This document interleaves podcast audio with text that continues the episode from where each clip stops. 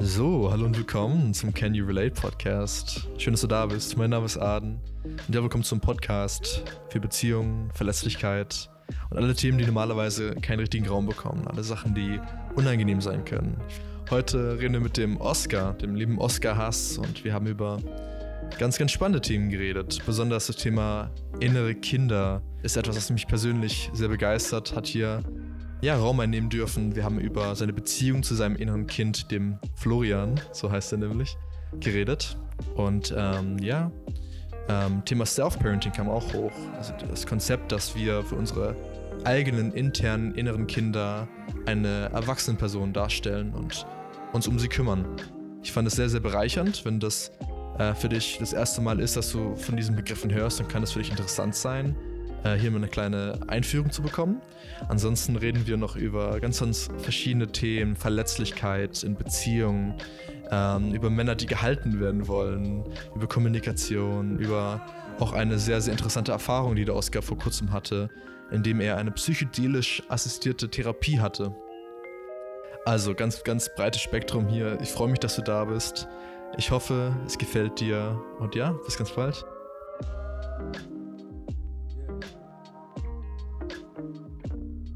Ah, schön, dass du da bist, Mann. Yes, freue mich. Hm, ja, schön. nice. Ja, ich mache das immer ganz locker so. Ähm, weil mich immer so interessiert, was gerade so im Moment losgeht. Also die erste Frage wäre so, was steht momentan bei dir so an? Was ist so präsent in deinem Leben? Präsent ist, dass ich mich unwahrscheinlich freue, bald nach Thailand gehen zu dürfen.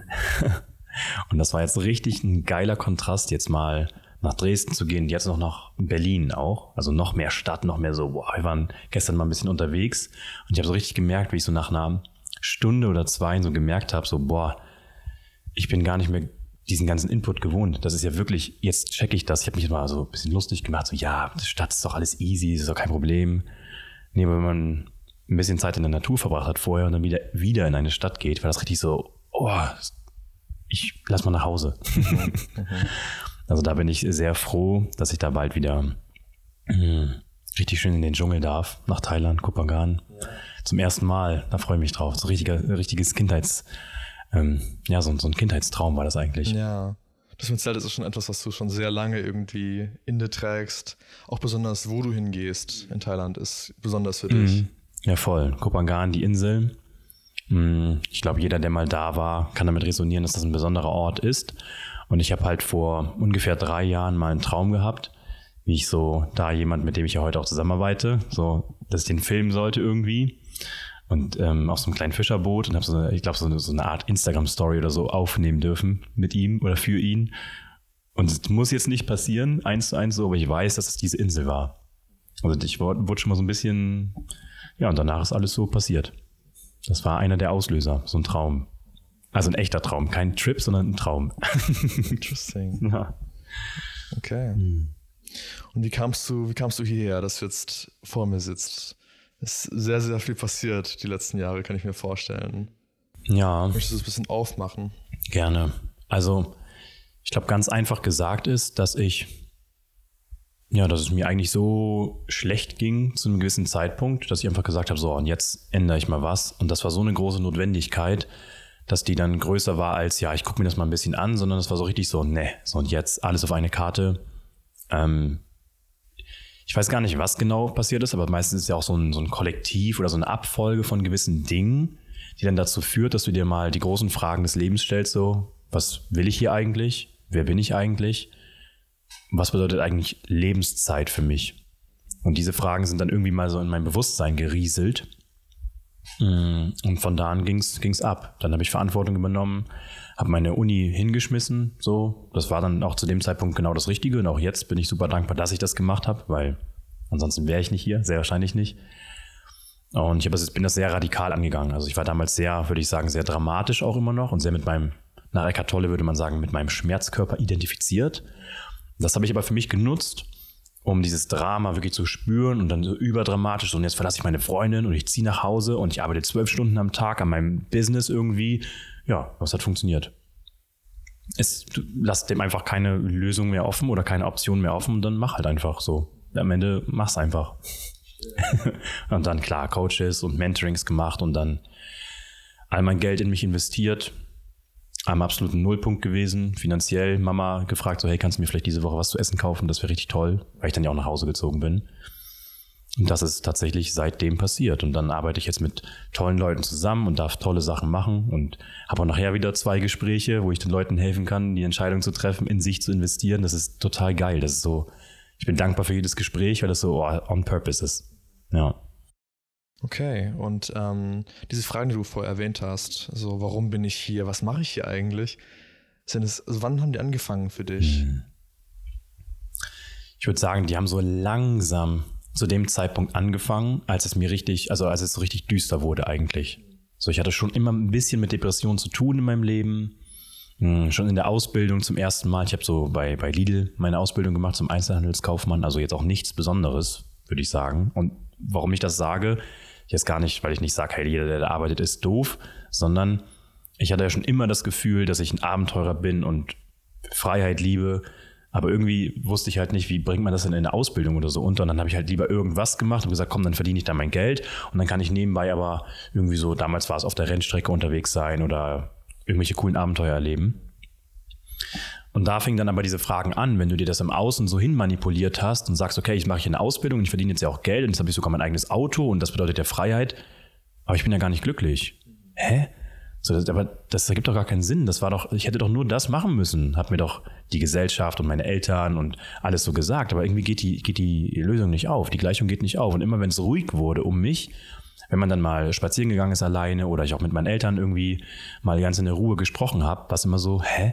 Hier ist ja immer ein schwarzer Schleier. Also, wieso bin ich dann eigentlich immer traurig? Und dann habe ich mir mal die Fragen gestellt. Dann, also die waren unausweichlich, um dann mal an den Kern zu kommen dessen, was wirklich die Verwundung dann letztendlich ist aus heutiger Sicht. Ne? Diese Fragen haben eigentlich nur darauf hingedeutet, so hey, ja, das ist, womit man sich dann heute beschäftigt, aber so letztendlich die tiefen Fragen. Stell dir die Fragen mal, geh da mal ran. Auch wenn es sich ein bisschen weird anfühlt oder schmerzvoll ist, aber damit ging es los. Ja, also eigentlich aus dem Dunst heraus, aus der, ja, aus der Dunkelheit heraus, würde ich sagen, aus der Depression heraus. So. Ja. In der Zeit, ähm, ich weiß nicht, wo hast du damals noch gelebt? Hm, also in Hamburg und dann später bei meinen Eltern in an, an, der, an der Ostseeküste in Eckernförde. Verstehe. Ja. Also, als du damals noch in Hamburg gelebt hast, in dieser sehr düsteren Zeit, in der Ausbildung, ähm, wo du dich diese Fragen gestellt hast, hattest du das Gefühl, dass ähm, ja, andere Menschen sich auch so gefühlt haben und hast du dich so ein bisschen alleine gefühlt in diesem Moment? Als würdest du etwas sehen, was andere nicht sehen? Das ist eine spannende Frage. Und ich würde sagen, ich habe mich so gefühlt, als wenn ja nur ich das Problem habe. So richtig dieses, nee, meins muss so besonders sein, jetzt brauchen wir gar nicht über Glaubenssätze, damals war mir noch gar nicht bewusst, dass es Glaubenssätze gibt, aber ich habe einfach so gesagt, so, nee, ich bin so individuell. Ähm, alle meine Kollegen oder mein Umfeld, die wollen ja alle was anderes. Und das hat mich aber sehr frustriert, weil man das Gefühl hat, man steht so alleine da. Ne? Also das war definitiv so ein richtiges Alleinsein. Also selbst meine Freundin damals, da war gar nicht die Tiefe in der Beziehung da von mir. Ich, oder auch die Beziehung zu mir selbst war gar nicht in der Tiefe ausgereift, dass ich überhaupt sagen kann, was mein Problem ist. Also, also da fehlt auch einfach da fehlte so richtig Bewusstsein und einfach, einfach Knowledge darüber, wie die Psyche vielleicht auch einfach funktioniert, was da da sein kann. Und das ist einfach nur ein Gefühl, so, boah, mir geht's schlecht. Und dann so, oh, shit, das ist ja viel zu viel, keine Ahnung, wo das herkommt. Und das kann ja nur mir so gehen. Ja. Und hast du mit anderen Menschen, mit deinen Freunden, mit deiner Freundin darüber geredet? Oder warst du da für dich damit alleine? Hm, ich war da, würde ich sagen, eher für mich alleine. Ich habe da mich auch ein bisschen für geschämt also ich weiß gar nicht, ob ich mit meiner Freundin damals überhaupt da so mal drüber gesprochen habe. So, hey, wo will man eigentlich hin im Leben? Nee, ich glaube nicht. Also aus heutiger Sicht, nee. Oder ich habe es vergessen, aber ich, nicht in der Tiefe, wie das heute geschieht. Auf gar keinen Fall. So, das, da merke ich so richtig, was Persönlichkeitsentwicklung bedeuten kann, sich diesen Fragen auch anzunehmen und da auch die Größe für zu haben. Also ich würde sagen, aus heutiger Sicht war ich da einfach gar nicht reif und gar nicht stark genug dafür. Das hätte ich gar nicht ausgehalten. Hätte, hätten alle Systeme auf off geschalten, man hätte es gar nicht gesehen. So. Ja, verstehe ich. Mhm. Aber ich finde das auch eine ganz normale Reaktion irgendwie. Wie du gesagt hast, die Gesellschaft, die sagt dir, mach A, B, C und du bist glücklich. So. Alle spielen so ein bisschen ein Spiel und du merkst aber für, für dich, dass du dich irgendwie nicht glücklich fühlst, dass da was fehlt, dass du dich vielleicht depressiv fühlst, du fühlst dich einfach schlecht die ganze Zeit und denkst dir, hey, was ist mit mir, mit mir falsch? So. So ein krasses Thema für Menschen. eine Scham, die da mitkommt, dass sie sich schlecht fühlen und dass, dass sie sich dann auch alleine fühlen, eine Einsamkeit, weil sie es dann nicht mit anderen Menschen kommunizieren. Mhm. Ja, Scham passt, würde ich auch sagen. Schamgefühl ist ja auch so, finde ich, ganz logisch. Also Scham, wenn man mal so sich anschaut, woher kommt Scham? Das ist ja für mich, finde ich, auch so ein totales System, so eine Abfolge von, okay, Moment mal, ich will nicht ausgestoßen werden, ich will nicht allein sein. Und Scham, also ist ja wahrscheinlich so, ist ja einfach nur dafür da, dass man überhaupt merkt, so, oh, also diese Emotionen, so alles, was unser Körper kann, unser Geist hat ja irgendwie echt eine gute Funktion und Scham ist halt echt dafür da, finde ich, zu sagen, so, Achtung, hier stimmt irgendwas nicht. Fühl dich, schäm dich. so, schäm dich. Ja. ja. Das muss man erstmal anerkennen, dass mhm. selbst diese Funktion, diese Adaption in unserem Wesen dafür da sind, um uns zu schützen. Total. Weil sie uns lieben so. Wir waren in einem Umfeld, in dem wir, so wie wir waren, vielleicht nicht überlebensfähig waren, vielleicht die Liebe, die, die Nähe von bestimmten Personen nicht bekommen hätten, Bedürfnisse also nicht erfüllen konnten mussten uns also gegen einen Teil von uns wenden, uns in dem Moment irgendwie aufteilen, fragmentieren in verschiedene Aspekte und nur mit dem identifizieren, mhm. ähm, der ja akzeptiert wird, der Liebe bekommt. So. Und das formt unsere Persönlichkeit nach außen, wenn wir uns weiterentwickeln als erwachsene Personen. Ja. Ja. Aber Scham, das ist wirklich, das ist für mich auch etwas, was sehr tief geht, weil das ist eine der niedrigsten so Emotionen, so ja. ich bin falsch. Ja nicht, was ich gemacht habe, ist falsch, sondern ich als Person. Mit allem, was dazugehört. Ja. So. Ja. ja. Ja, Scham ist krass. Und deswegen ist das ja auch so, also würde ich sagen, dann kippt das irgendwann und man kann Scham auch wirklich nutzen, um daraus richtig viel Energie zu gewinnen. Man braucht halt nur den, den, den Fingerzeig, so, hey, nee, es liegt nicht an dir, so, also, das liegt auch nicht an der Gesellschaft. Das ist ein bisschen tiefer als das. Aber Scham kann auch ein toller, ja, ein toller Erschaffer von Notwendigkeit wieder sein, um in sich zu investieren, um zu sagen, so, nee, ich gehe jetzt mal auf einen Therapeuten zu oder ich nehme jetzt Hilfe als Mann, ja, Hilfe anzunehmen. Ja. So. Das braucht Scham. Und zwar so viel Scham und das bewusste Wahrnehmen dessen und diesem, von diesem Gefühl, dass man dann sagt, so, egal, was ich jetzt über mich denke, was männlich ist oder nicht, vielleicht auch so ein bisschen geheim, aber ich hole mir jetzt Hilfe. Verdammt. Mhm. Voll. Da würde ich gerne in äh, deine Erfahrung, die du jetzt vor kurzem hattest, reingehen. Gerne. Ähm, ich weiß noch nicht so viel darüber. Du hast mir erzählt, dass du äh, eine sehr besondere Form der, der Therapie genutzt hast. Möchtest du ein bisschen darüber teilen, wie hm. das Ganze aussah? Hm. Hm, ja, da muss man durchatmen, weil das natürlich richtig tief geht, sowas. Also, hm, ich habe das große Glück, da so zwei Leute ähm, kennengelernt zu haben in Dresden. So den, die Namen sage ich jetzt mal lieber nicht, weil das Problem ist ja, das ist immer alles nicht so richtig legal. Ähm, zumindest noch nicht und auch in Deutschland noch nicht. In anderen Ländern und unter anderen Umständen ist das auch machbar. Aber ich habe eine psychedelisch unterstützte Therapiesitzung genießen dürfen. Mm, mit der Kombination aus, also das war natürlich nicht in Dresden, das war natürlich in irgendeinem Land, wo das erlaubt ist, na klar. Ähm, mit der Kombination aus MDMA und Mescalin. Und ähm, beides synthetisch, also jetzt, da wurde jetzt kein Kaktus für angeritzt für das Mescalin, sondern wirklich im Labor hergestellt. Ähm, warum ich das sage, ist, weil das von so einer Brillanz und Klarheit war. Also das war die göttlichste Erfahrung, die ich je hatte. Und das war total schön, sich mal ähm, göttlich zu verbinden und sich selbst zu operieren und zu sehen, ja, hey, meine Glaubenssätze sind ja echt so wie schwarzer Schmockschlamm zwischen meinen Rippen. Und ich habe mir so mit so einem, tatsächlich hier, deswegen auch den Kristall jetzt so ein bisschen dabei immer noch. Damit habe ich mir so den Brustkorb aufgeschnitten, mhm. energetisch. Mhm. Also ich selber und gleichzeitig auch Gott. Also das ist jetzt ein bisschen weird, wenn man da noch so eine Erfahrung nicht gemacht hat, aber ja. in dem Moment ist man vielleicht so verbunden oder fühlt sich einer höheren Macht so verbunden, dass ich mich mit dem Kristall selber operiert habe. So. Mhm, mhm. ja, das war sehr befreiend. Also ich fühle mich jetzt deutlich leichter mhm. und ich konnte einen Glaubenssatz sehen. Ähm, also so ein Mescalin-Trip, der geht also 14 Stunden easy. Also ist richtig anstrengend. Mhm, wow. Und das war auch wirklich viel. Also eigentlich rein von der Dosierung her hätte ich auch nicht mehr reden dürfen, so, aber da sind diese Programme, diese Ego-Programme sind so stark. Ähm, und bei mir war das nämlich auch das, ein Schamgefühl. Und das ist der Glaubenssatz, den ich immer verurteilt habe, Aden. Ich bin nicht genug. Und ich war mir so sicher, und es war so geil, dass du diese Frage vorhin gestellt hast, so von wegen, ja, Oscar, hast du dich damals allein gefühlt, so, man denkt immer, dass man so besonders ist mit seinen Problemen. Und ich, ich dachte so, ich, Oscar, habe doch nicht den Glaubenssatz wie jeder nächstbeste, ich bin nicht genug. Ich dachte, es geht immer tiefer als das.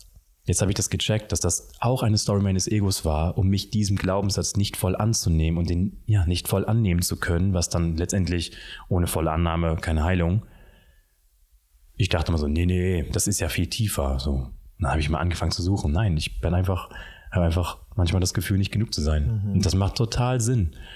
Und diese therapeutische Sitzung, also von dem, die machen das doch schon eine Weile, die haben richtig viel Erfahrung. Ja. Und da gibt es auch in Deutschland einige, die so therapieren auch, also mehr als man denkt vielleicht sogar. Ähm, das ist eine richtig tolle Zeitersparnis. Also reden kann ganz viel bewegen, aber reinfühlen und unterstütztes Reinfühlen und bewusst werden, das ist toll. Ja, das ist da passiert. Also es war sehr profound, würde man sagen, sehr göttlich, sehr tief.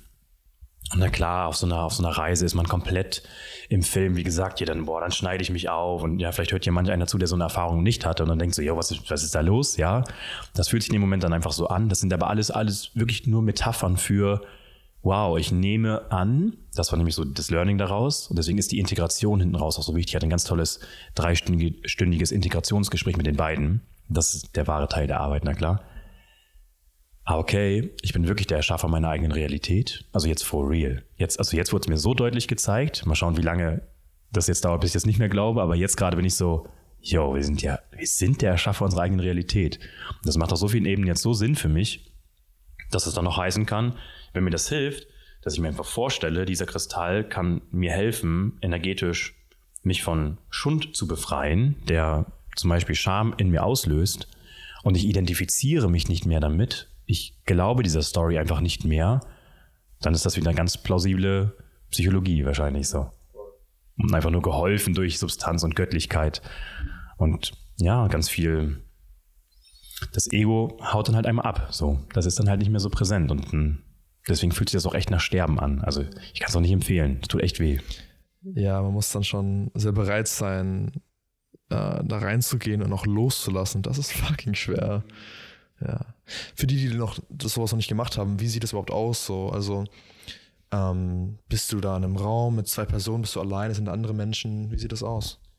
Also da, wenn man so mit so Substanzen arbeitet oder so wie immer, mit allen Dingen im Leben, so das Mindset, was man zu dem Zeitpunkt hat, ist ganz wichtig und auch das Ganze drumherum. Das wird dann so in der psychedelischen Szene oder bei Benutzung solcher Substanzen dann noch wirklich Setting genannt. So.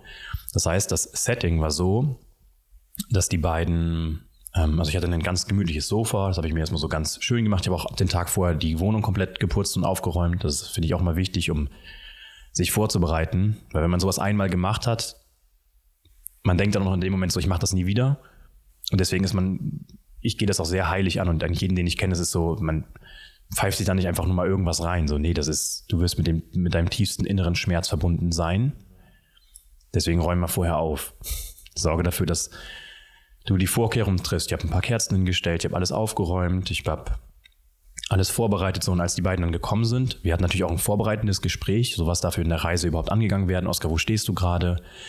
Wie fühlst du dich mit uns? Ich habe mich mit den beiden auch verbunden. Dann ist es manchmal auch einfach, dass man sich für fünf Minuten einfach mal umarmt, damit man diese ganze menschlichen Bullshit, so, ah, das ist ja ein Mann und vielleicht will der mir ja gar nichts Gutes, was auch immer. Wenn du sowas in dir hast, wird das halt nur verstärkt. Das heißt, diese Vorarbeit darf geleistet werden, sich einfach einzutun mit dem Therapeuten. Mhm. Und dann haben wir so ganz heilig die Substanzen gemeinsam eingenommen. Also ich, die haben ja nicht mitgemacht. Und so, so dann zu einem Tee zubereitet, so, also ganz schön gemacht einfach. Und ähm, wir haben gemeinsam meditiert, wir sind also wirklich reingegangen, haben das sehr heilig, mit sehr viel Respekt und Würde. Also ich habe noch nie, will ich sagen, jemanden so würdevoll und respektvoll mit Substanzen umgehen sehen wie die beiden, weil die wissen, die haben alles schon einmal erlebt und die haben auch so hoch schon dosiert, dass die wissen, was da hinten raus passieren kann. Mm. Du kannst gar nicht anders als das mit tiefstem Respekt, mit einem Respekt, den die meisten so gar nicht wirklich verstehen. So Respekt der eigenen Mutter, okay, aber das, so, das fühlt sich so tief an, dass man ganz automatisch die richtigen Dinge tut, wie aufräumen und sich hinsetzen und sich wirklich Gedanken machen, was ist meine Intention, was möchte ich hier überhaupt damit erreichen. Das ist kein unbewusstes Einnehmen und keine Party-Droge oder so. Also das haben ja viele, dass man denkt, ja, dann trippt man ein bisschen rum und alles ist gut. Nee, das ist, das ist so, als wirst du aufgehangen und verbrannt und zerrissen in der Luft gleichzeitig und nimmst das auch alles zehnmal stärker wahr als mit deinem normalen Bewusstsein. Und dem haben wir so viel Respekt gegenübergebracht. Also ganz, ganz liebevoll und dann auch gemeinsam meditiert, wie gesagt.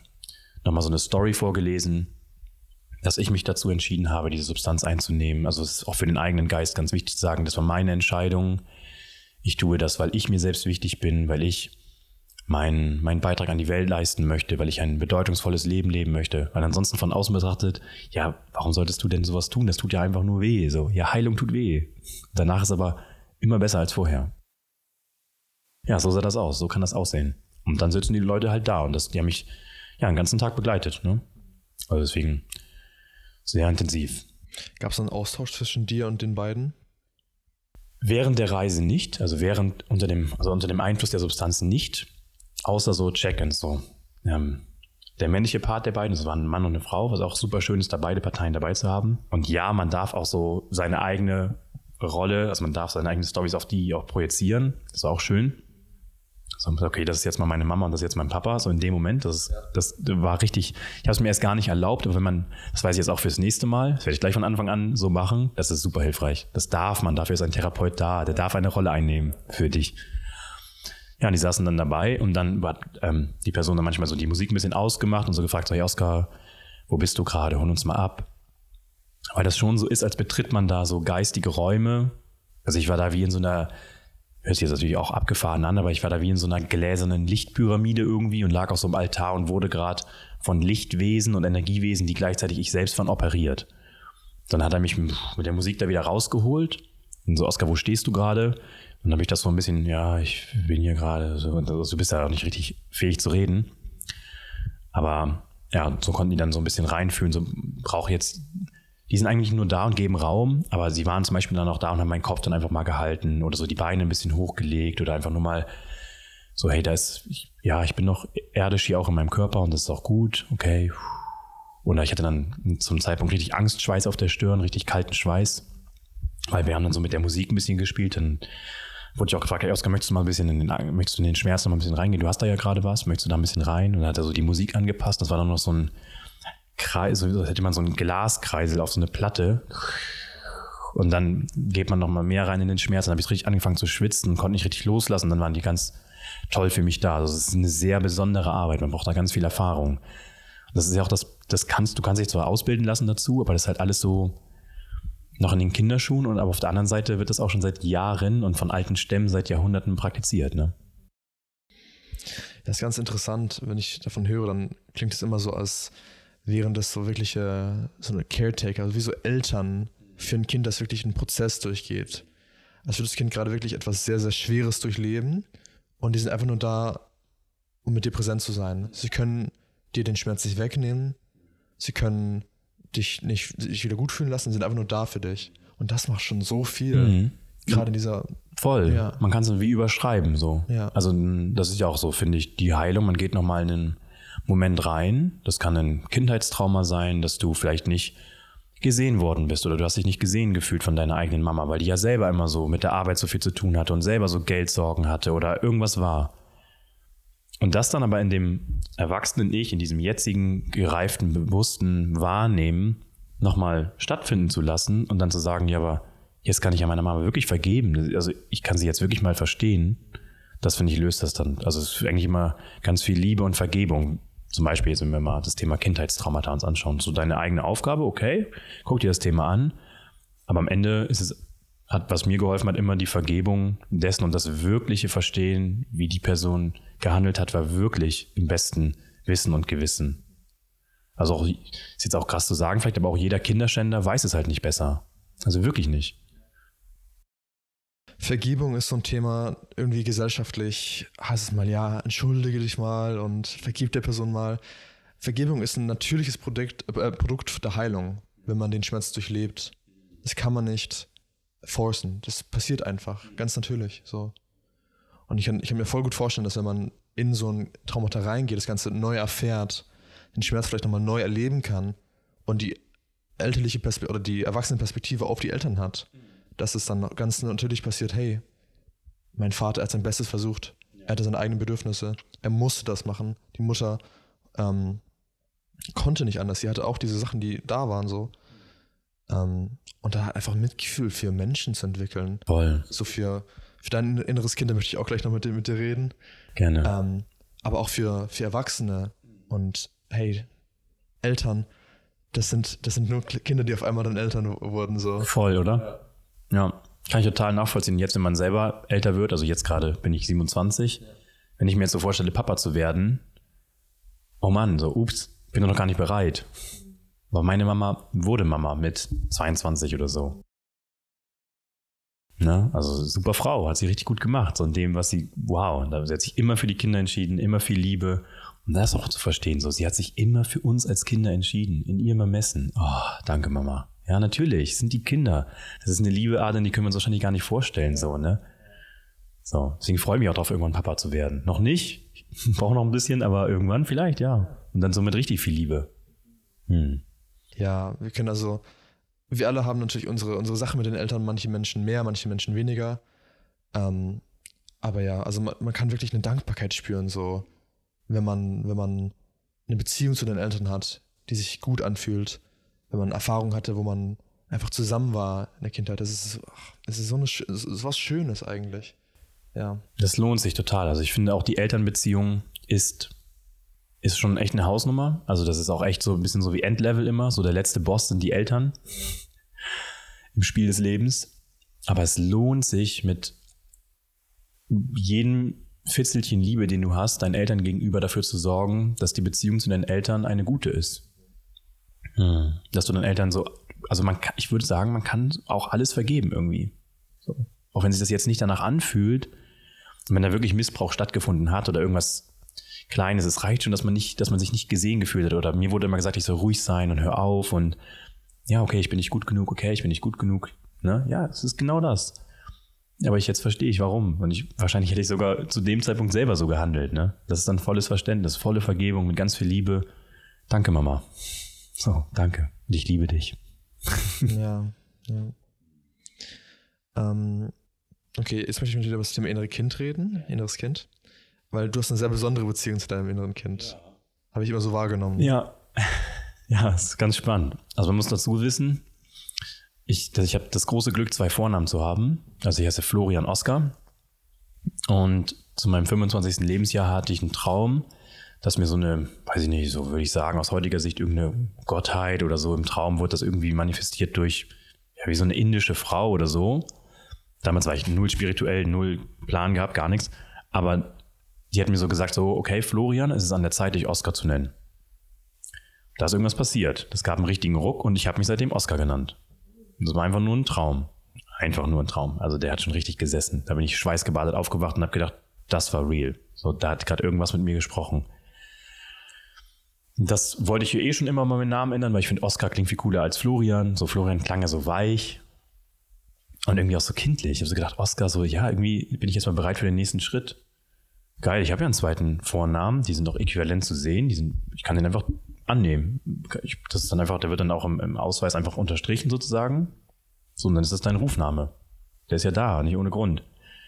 Und das hat mir ganz viel geholfen, ähm, meine Vergangenheit als Geschehen anzusehen. Denn ich konnte dann immer so ein bisschen belächeln, so, ja, das hat Florian halt damals so gedacht.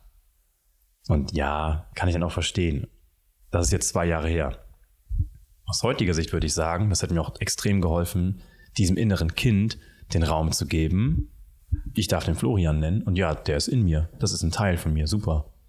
Und das ist jetzt einfach so in mein Leben wiedergekommen. Das habe ich natürlich auch immer verurteilt. Ich dachte so, ja, inneres Kind, das ist für, weiß ich nicht, ja, das ist wieder nur eine Metapher für Leute, die sich nicht richtig trauen, in den eigenen Schatten reinzugehen oder so. Nee, das macht total Sinn. Das ist ein Persönlichkeitsanteil von dir ist, der einfach mal getröstet werden möchte. So, wie du vorhin gesagt hast, ähm, Eltern sind Kinder, die plötzlich Eltern sind. Ja, genau so, weil wir, also ich glaube, fast sogar alle Probleme, die da draußen passieren, jeder Streit lässt sich auf ein inneres Kind zurückführen. Auf ein, eh, jetzt wurde ich aber ungerecht behandelt Oder auch in der Beziehung so, boah, jetzt werde ich nicht gesehen und die, der behandelt mich jetzt ja genau wie mein Vater oder was auch immer. Das ist eigentlich, eigentlich geht's, also, das ist richtig wichtig. Die Kindheit ist so richtig wichtig. So richtig.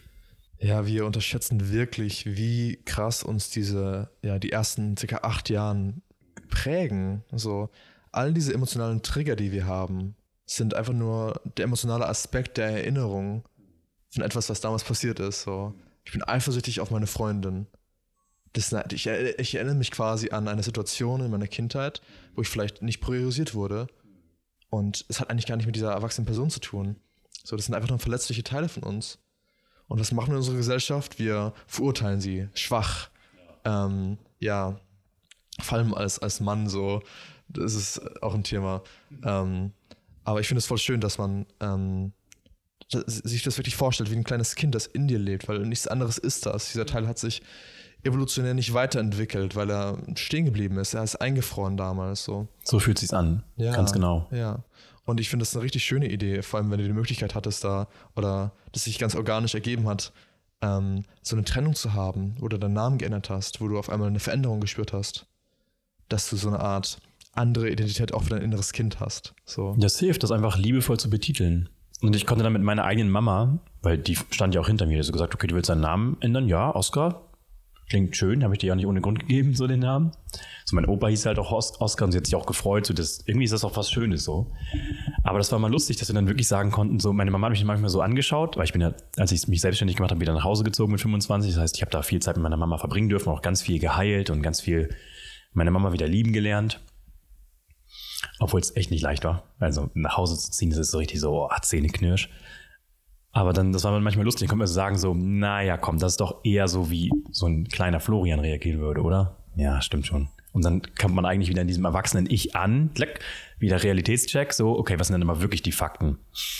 Hm, okay, ich bin irgendwie, da ist was, ich bin verletzt, das ist so eine Emotion, das ist so ein Teil von mir, aber ich habe Willenskraft, mich dagegen zu entscheiden. Das ist so die innere Kindarbeit, das heißt wirklich teilen, ansehen. Und tröste den mal, frag ihn mal, wie es denen geht, so. Aber das, das hört sich von außen immer so bekloppt an, ja. wahrscheinlich. Und da, das ist genau, das ist der Widerstand, weil alles, was sich bekloppt anfühlt und alles, was die, was die große Masse da draußen nicht macht, da sollte man mal hinschauen. Mhm. Das lohnt sich. Ja, voll. Also für alle, die, die da Widerstand spüren zum Thema inneren Kind, kann ich nur empfehlen, euch ein Foto rauszusuchen von euch, wo ihr so fünf wart, einfach in diesem sehr, ja, in diesem jungen Kindesalter. Und neben, neben dem schreibt ihr diese ganzen Sachen auf. So, du bist nicht gut genug, ähm, du bist zu viel, du nimmst zu viel Raum ein. Ähm, und dann schaut dieses Kind an und schaut, okay, ist das wirklich so? Und dann wird ihr, dann wird, für mich ist da so eine krasse Emotionalität hochgekommen, so. Von so, boah, dieses arme Kind, so. Und in dem Moment habe ich für mich auf jeden Fall so ein Mitgefühl kreiert für, für dieses Wesen. Weil zu sich selbst als erwachsene Person ist man immer so hart, man hat diese Standards und so weiter. Aber wenn man da wirklich sich eine Identität vorstellt, ein Kind, ein wirkliches Kind, so wie du es auch machst, du sagst immer, hey, ich habe einen kleinen Florian an der Hand. Ja, klar, genau. Ja, das ist eine ganz andere Energie so. Ja, wenn man, wie kann man zu einem kleinen Kind ähm, ja, diese Sachen sagen? Wie kann man sagen, hey, sei mal weniger überwältigt gerade, komm mal runter so. Ähm, Menschen machen das auf jeden Fall. Ja. Aber ähm, würdest du das gerne machen? So, zu jemandem, den du liebst, vielleicht auch nicht dein, deine selbst, aber deine kleine Schwester oder wer auch immer, der da wichtig ist. Das ist so krass, ne? Und das finde ich total schön, wie du das jetzt gesagt hast. Denn ja, ich habe ja manchmal so, ähm, so manchmal das Gefühl, dass ich so diesen kleinen Florian jetzt bei mir habe. Und selbst wenn das nur eine Story ist, die wir uns erzählen, sie dient. Sie dient mir. Das ist voll, also ich komme immer mehr in der Realität an. Und jetzt, oh Wunder, wer hätte es gedacht? Was ist die Formel für ein glückliches und erfülltes Leben? Es ist schon verdammt cool, achtsam und bewusst im präsenten Moment anzukommen. So, das und alles, was dich davon abbringt, dein Schmerz, deine Stories, äh, dein Gedankenkarussell, je mehr du dich damit nicht mehr identifizieren musst, desto besser wird es dir gehen. Also so wie ich eine Korrelation sehe zwischen, wie viel Zeit verbringe ich auf Instagram und wie gut geht es mir danach, genauso kann ich sehen, wie sehr identifiziere ich mich mit diesem Schmerz, mit, diesen Gedanken, mit meinen Stories? Oder wie sehr kann ich die trösten und sagen, ja, sie sind wirklich da und Mann, oh, der kleine Florian so, oh Mann, ey. Ja, stimmt, aber jetzt bist du erwachsen. Und jetzt darfst du es anders machen. Und jetzt, jetzt bist du jetzt. Und es ist keine Gefahr mehr da. So, du darfst dich jetzt öffnen und du darfst wieder vertrauen und es will dir nicht jeder was Böses. Und ja, du warst damals sehr energetisch, aber du nutzt doch heute die Energie, um deinen Mehrwert an die Welt zu geben. So, wie geil. Danke, dass du energetisch bist. So, tob mal wieder richtig. Geil. Ja, aber man unterdrückt es dann und, ne? Ja, ist schön. Lohnt sich. Inneres Kind. Mach das mal. Mhm, ja, kann ich auch sehr empfehlen. Es ist, was du gerade gesagt hast, fand ich so schön. Wenn man als erwachsene Person realisiert, dass man sich öffnen kann, wenn man, dass man sich verlässlich zeigen kann. Ähm, gerade wenn man, wenn in der Kindheit gewisse Sachen krass invalidiert wurden, so Gefühle so, ne? Und dann auf einmal trifft man Menschen, in denen man das Gefühl hat, okay, ich kann mich öffnen. Dieser Moment, sich zu öffnen und dann nicht abgelehnt zu werden, das ist wirkliche Heilung. Heilung ist, das Gegenteil manchmal zu erfahren. So angenommen zu werden, gehalten zu werden. Und dazu, ja, ist das Schönste eigentlich, das mit Menschen zu teilen, weil, let's be honest, wir sind eine, so eine krasse soziale Spezies. Und klar kann man viel mit sich selber machen, aber wir sind, ja, die Frage ist, möchtest du das? Möchtest du nicht mit anderen Menschen heilen, diese Erfahrung teilen und diese Liebe empfinden, so? Deswegen finde ich Beziehungen, ähm, freundschaftliche Beziehungen, aber auch Beziehungen im romantischen Sinne, ein wahnsinniges Tool, um äh, zu heilen. Mhm. Total. Also da weißt du ja auch von mir, bin ich ein großer Fan von, von Beziehungen. Manchmal sogar so sehr, dass ich jetzt mal auch wieder lernen darf, alleine zu sein. Also das werde ich jetzt auch mal lernen. War bei mir nie so. Ich war immer in Beziehung. Also was sehr schön ist, natürlich beziehungsmäßig, wenn man auch so ein Level mit sich selbst erreicht, ohne uns jetzt in Level unterteilen zu wollen. Aber man kriegt ja so seinen eigenen Fortschritt mit und meinen Fortschritt bemesse ich daran, kann ich reinfühlen. So, wie, wie geht's mir eigentlich gerade? Wie geht's mir eigentlich wirklich? Das war früher nicht möglich. Also daran sehe ich, wow, ich habe Verbindung zu mir selbst aufgebaut. Ich kann dir jetzt sagen, Arden, wenn du mich fragst, Oskar, wie fühlst du dich? So, oh, ganz ruhig heute.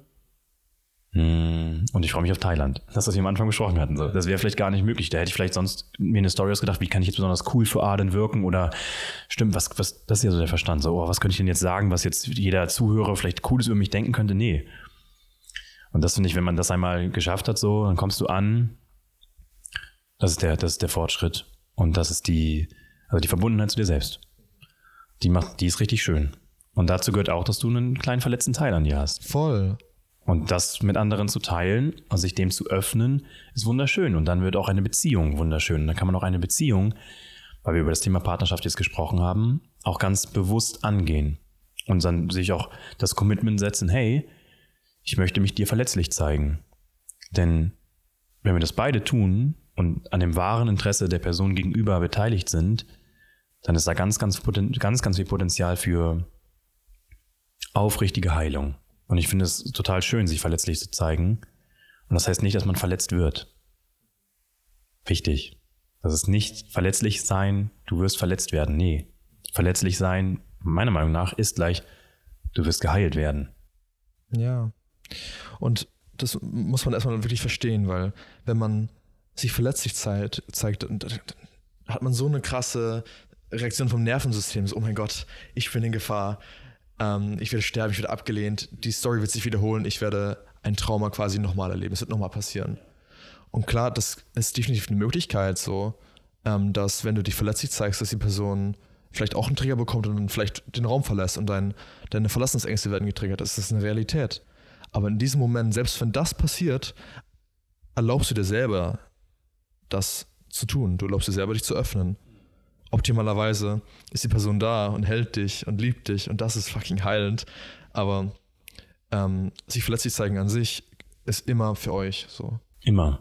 Ja. Und das ist auch das Schöne, wenn man dann lernt, auch noch klar zu kommunizieren und das dann auch schön verpackt. Weil sich verletzlich zeigen heißt ja nicht einfach nur rumzuheulen und rumzuschreien und sagen so, sondern wirklich aus der Ruhe heraus. So eigentlich wie, wie wir beide jetzt. Das finde ich, kann man mit einer Partnerin, mit einem Partner auch ganz toll machen. So, hey, ich möchte mich dir heute Abend ganz verletzlich und auch ganz offen und ganz ehrlich zeigen.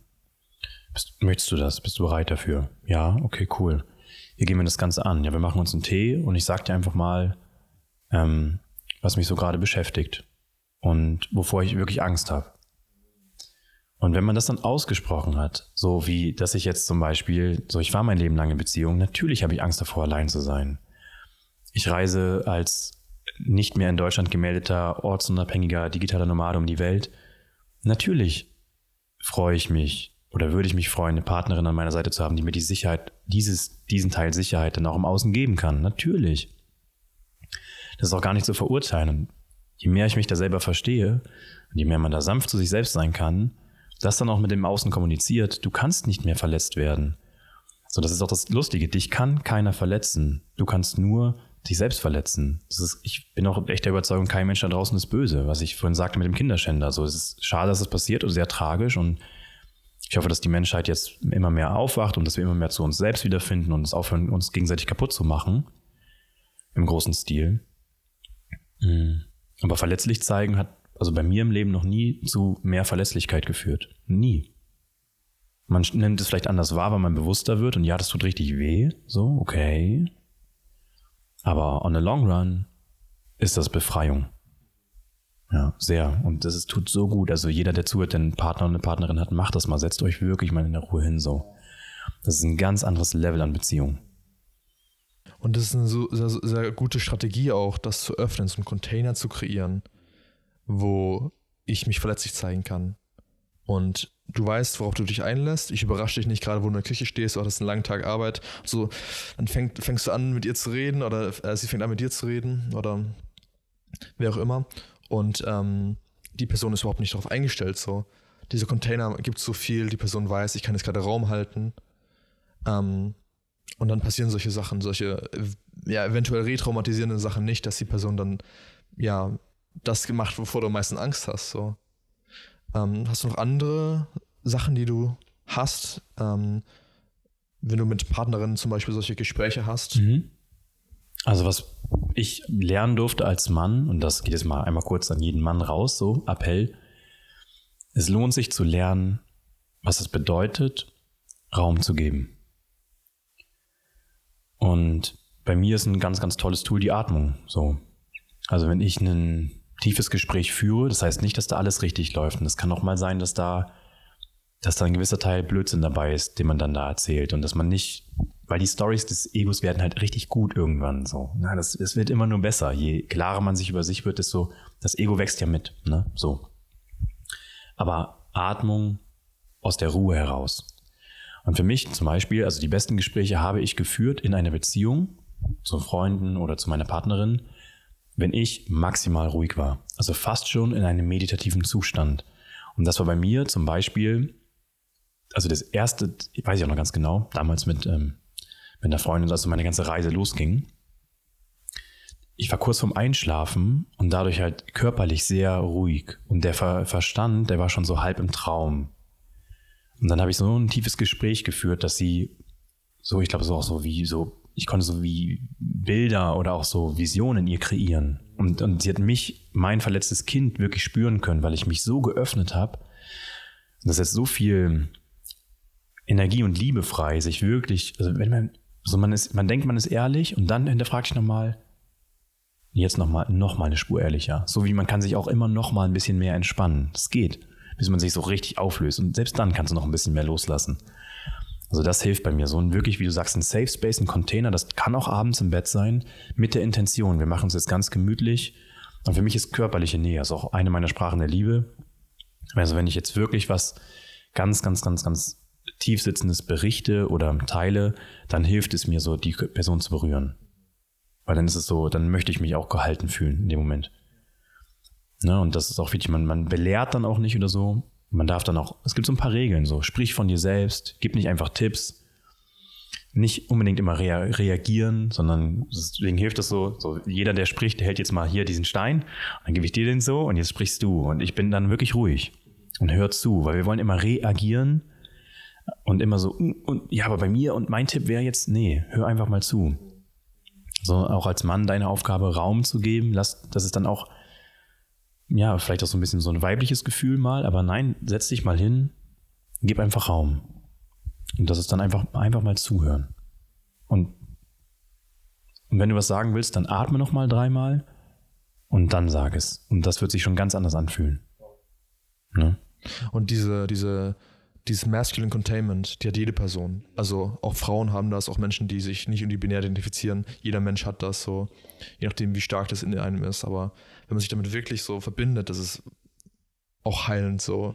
Gerade weil mit ähm, einer maskulinen Energie auch sehr viel ähm, ja, Schaden kreiert wurde in der Welt und wie viele Traumata auch davon erleiden, es ist so heilend, diese maskuline, raumgebende, ähm, liebevolle Energie zu spüren. Aber ich fand es, ähm, die Tipps richtig gut, dass man zum Beispiel etwas hat, was man in der Hand hält, an die Person weitergibt. Was ich auch immer sehr für mich äh, als hilfreich empfunden habe, ist, dass man sich über die Gefühle und die, mit den Bedürfnissen klar, ähm, klar macht. Also auf äh, GFK-Basis, gewaltfreie Kommunikation. Dass man sich nicht auf die Story einlässt. So was du gemacht hast ähm, oder was, ähm, was man glaubt, dass passiert ist, sondern okay, ich fühle mich so, ich fühle mich nicht verlassen, sondern okay, was ist das Gefühl? Ich fühle mich gerade wirklich einsam. Ich fühle mich einsam und mein Bedürfnis nach physischer Nähe ähm, möchte ich irgendwie mehr gerade spüren.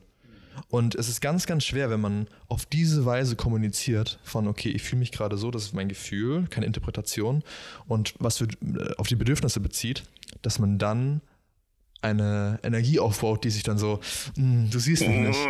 Und ja. dann ähm, passieren solche Sachen, die äh, ja die Beziehung auch irgendwie ja, gefährden oder einfach schaden. Ne? Finde ich auch. Und deswegen, das ist ja auch so der Klassiker. So ein Gespräch findet dann unvorbereitet in der Küche statt.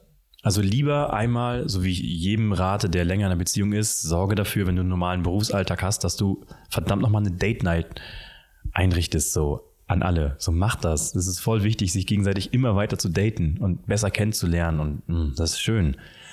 Sich einfach Zeit zu nehmen füreinander und alles mit Intention anzugehen. Und dazu gehört auch, ein tiefes Gespräch zu führen mit der Intention, sich zu öffnen.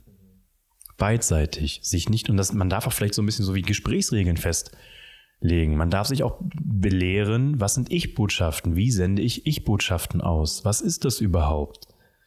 So wie du hast ja schon so gesagt, ne? Das ist total wichtig und das darf man auch ein bisschen lernen. Also das, darf, das ist auch ein bisschen Skill, den man da mitbringt. Man, Kommunikation, oh Wunder, das ist eine Fähigkeit. Ja. Ja, voll. Und wir sind so, wir tun so, als würden wir das automatisch können müssen. So. Wir haben diesen Standard, dass wir es können müssen, weil wir ja schon den ganzen, unser ganzes Leben sprechen und mit Menschen kommunizieren. So, wir gehen ja auch in die Schule, wir lernen ja auch das Autofahren und das Kommunizieren lernen wir, wenn wir ehrlich sind, in dysfunktionalen Systemen, so ja. in hierarchischen Systemen. Und ähm, wenn wir das an uns annehmen, dann werden wir es auch weitergeben an andere Menschen so. Das heißt, wir dürfen auch mal ein bisschen so ähm, mehr eine Humbleness spüren so und uns auch erlauben, lernen zu dürfen. Ja. Ja, voll. Und dann ja einfach mal sagen so, okay. Zum Beispiel ich habe immer ganz viel geredet und rede auch immer noch super gerne. Ist einfach mein Medium Sprache. Damit verdiene ich auch Geld. So, ja, funktioniert. Ich durfte lernen zuzuhören. Boah, war das schwer. Das fällt mir immer noch schwer wirklich zuzuhören und einmal so, hm, bevor man was sagt, bevor man antwortet, direkt reagiert, mal kurz durchzuatmen. Also auch zuhören muss man oder darf man lernen. Das ist auch nicht leicht, finde ich. Also ist auch wirklich, das ist sehr counterintuitive, würde ich sagen. So einfach mal was wirken zu lassen. Also es gibt eigentlich keine peinliche Stille. Aber manchmal, dann, das ist auch okay, mal nichts zu sagen, so echt. Ja. Das, ist, das muss man auch nicht aushalten. Es ist okay, wenn dann nichts gesagt wird gerade. So. Weil die Stille zwischen den Worten ist richtig bedeutsam manchmal. Ja, aber wo lernt man das schon? Ne? Da muss man sich halt, darf man auch mal in sich investieren oder so, okay, ich schaue mir jetzt mal andere Wege an und ich lerne jetzt mal Kommunikation und ich frage jetzt mal nach Hilfe. Mir wurde das auch beigebracht. Ich habe das mir nicht selbst überlegt. Ne? Ich habe auch nach Hilfe gefragt. Ich möchte lernen, besser zu kommunizieren. Okay, Oskar, dann lern mal zuzuhören. Denn Kommunikation, das kannst du. Aber zuhören ist ein Teil von Kommunikation. Sehr wichtiger Teil. Ja. ja. Ähm, um nochmal zurückzugehen zu dem Punkt ähm, Heilung. Und ich, ich will darüber reden, über dieses Thema gehalten werden wollen. So dieses ähm, sich auch mal fallen lassen können. Ähm, und klar, das ist, wir haben jetzt über die, die, diese, dieses Containering gesprochen, diese maskuline Centeredness, aber auch mal selbst in der Chaos-Energie sein zu dürfen. Mhm. In dem sich fallen lassen. wie war das für dich? War das für dich immer etwas, was dir einfach gefallen ist oder gab es da Widerstand? Wie sah das bei dir aus? Hm, da habe ich jetzt ganz viel drüber gelernt in letzter Zeit. Das hat sich für mich immer ganz schrecklich angefühlt, muss ich sagen. Also zum Beispiel jetzt mit dem Glaubenssatz, ich bin nicht gut genug, möchte mein Verstand alles im Außen manipulieren und kontrollieren, dass ich gut genug bin. Und sich dieser Story dann mal wirklich nicht mehr anzunehmen und zu surrendern, fühlt sich ganz schrecklich an im ersten Moment. So, man fühlt sich so unfassbar verletzlich, so unfassbar unmännlich. Also für mich war das Männlichkeitsgefühl auch ganz wichtig, ganz lange und ist auch heute noch ein Teil. Also ich fühle mich auch gern männlich. Das mag ich gerne. Mal Holz hacken oder so. ist geil. Aber das, das ist ja nicht, also männlich sein und Männlichkeit, das ist ja auch alles immer nicht so wirklich das Gleiche. Ne? Und also es fühlt sich schrecklich angefühlt, mal zu sagen, so jetzt bin ich mal ganz weiblich nach meinem damaligen Glaubenskonzept, jetzt lasse ich mal Weiblichkeit zu in mir. Ich habe einen weiblichen Teil in mir. Jetzt darf ich mal sanft sein und warm sein und ruhig sein. Boah, so, das war damals so, boah, scheiße, nee, das ist ja, das bin ja nicht ich. Und dann da werden ganz, ganz viele Stories hochkommen, die dich davon abhalten. Aber es ist eigentlich ein sehr natürlicher Zustand. Also ich meine, wie, ähm, ja, einfach männliche und, und, und weibliche Energien, wenn die im Einklang sind, dann fühlen wir uns gut. Also es ist einfach der, letztendlich auf molekularer Ebene oder, oder letztendlich sind das physische Gesetze so, es ist der energieärmste Zustand, wenn da nicht immer alles im Widerstand passiert und man nicht eigentlich nur kämpft. Und jeder Mann, der wirklich männlich sein will, sorry, in den meisten Fällen wird da eigentlich eine Story ausgelebt. Das ist dann, das ist super komplex. Das ist dann eine gesellschaftliche Story oder irgendwas, was von deinem Vater mitgegeben wurde oder du musst ja stark sein.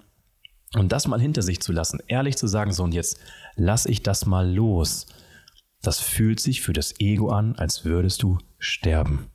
Auch ohne Einfluss von irgendwelchen Substanzen. Das in einer tiefen Therapiesitzung oder in einem Traum oder einem Gespräch ist so, es löst sich gerade alles auf. So, ich sterbe hier gerade. Ne? Aber es ist wunderschön. Denn nur wenn man, wenn ein Teil in einem stirbt, darf man dann auch weitergehen. Und das ist Heilung für mich. Also Heilung passiert irgendwie aus dem Sterben heraus. So sterben und zurücklassen und volle Akzeptanz von Persönlichkeitsanteilen Anteilen so. Und sterben ist nämlich so gleichzusetzen für mich mit, okay, es ist vorbei. Und ein, es ist vorbei, wenn man das voll akzeptiert, das ist dann halt volle Akzeptanz dessen. Ne? Aber es tut weh. Also sich mal richtig zu surrendern, das ist richtig. Und jeden individuell, das wird immer wieder wehtun. Aber es ist wunderschön. Also das ist Heilung für mich. Ja, ja ja, diese feminine Energie, für mich ist das, um das mal einfach simpler darzustellen, einfach so eine Aufnahmefähigkeit, eine, eine, etwas, was, was received, so. Mhm. Und das ist ähm, in der sozialisierten, vor allem als sozialisierter Mann irgendwie auch so, du musst geben. Ja, voll. Und leisten. Ja, ja. Und ich finde gerade irgendwie, ähm, weil wir alle haben ja irgendwie Erfahrungen gemacht mit unseren Eltern und ähm, äh, mit unseren äh, Vätern, unseren Müttern, da mal so sich zu erlauben von, von, einer, von einer Person, ähm, für mich zum Beispiel ist es äh, die Mutter, also von, von, einer, von einer Partnerin gehalten zu werden und auch diese, diese mütterliche Energie zu spüren, die ja irgendwie auch ähm, unabhängig ist von der Person, mhm. das ist so heilend. Ja, aber das kann man sich auch ganz leicht nicht erlauben. Oh ja. Also ich lasse das auch ganz oft noch nicht zu, ja. weil Jetzt zum Beispiel ich als Weltreisender, das ist, ich habe es schön, dass ich dann auch mal eine Zeit lang mit einer Partnerin Zeit verbringe, aber ich habe auch immer Angst davor, mich von dieser Person dann wieder, also weiterzugehen, weiter zu reisen, mich zu trennen. Das ist ganz schlimm. Das ist immer so, jetzt habe ich mich geöffnet hier und jetzt, selbst dann, also das ist krass, irgendwann, irgendwann, wenn man dann lernt, in sich reinzuspüren und ganz ehrlich zu sich zu sein und das auch mit der Partnerin dann zu kommunizieren, ist so, okay, ich lehne mich jetzt an dich an aber du hast recht, also meistens merken das dann die Frauen auch irgendwie, du hast recht, so richtig, ich werde nicht weich. Ich lasse es eigentlich nicht wirklich zu. Und das liegt dann meistens daran, weil man eigentlich dann tatsächlich Angst davor hat, wieder einsam zu sein, verletzt zu werden oder, ja, aber wenn ich doch dann jetzt, jetzt hier so viel Liebe zulasse, ich dann ja aber weiterfliege oder in ein anderes Land gehe, oder vielleicht ist es ja auch gar nicht die richtige Frau für mich oder dann kommen diese ganzen Stories. Und das auch, selbst wenn Leute, ich meine, seit 20 Jahren verheiratet sind, ich glaube, dass da ganz, ganz viele Ehepaare oder Partnerschaften da draußen sind, wo man sich einfach nicht erlaubt, voll gegenseitig zu halten und sich einfach, für mich ist das wirklich so ein Dahinfließen. So, jetzt lass endlich mal los. Geh mal wirklich rein.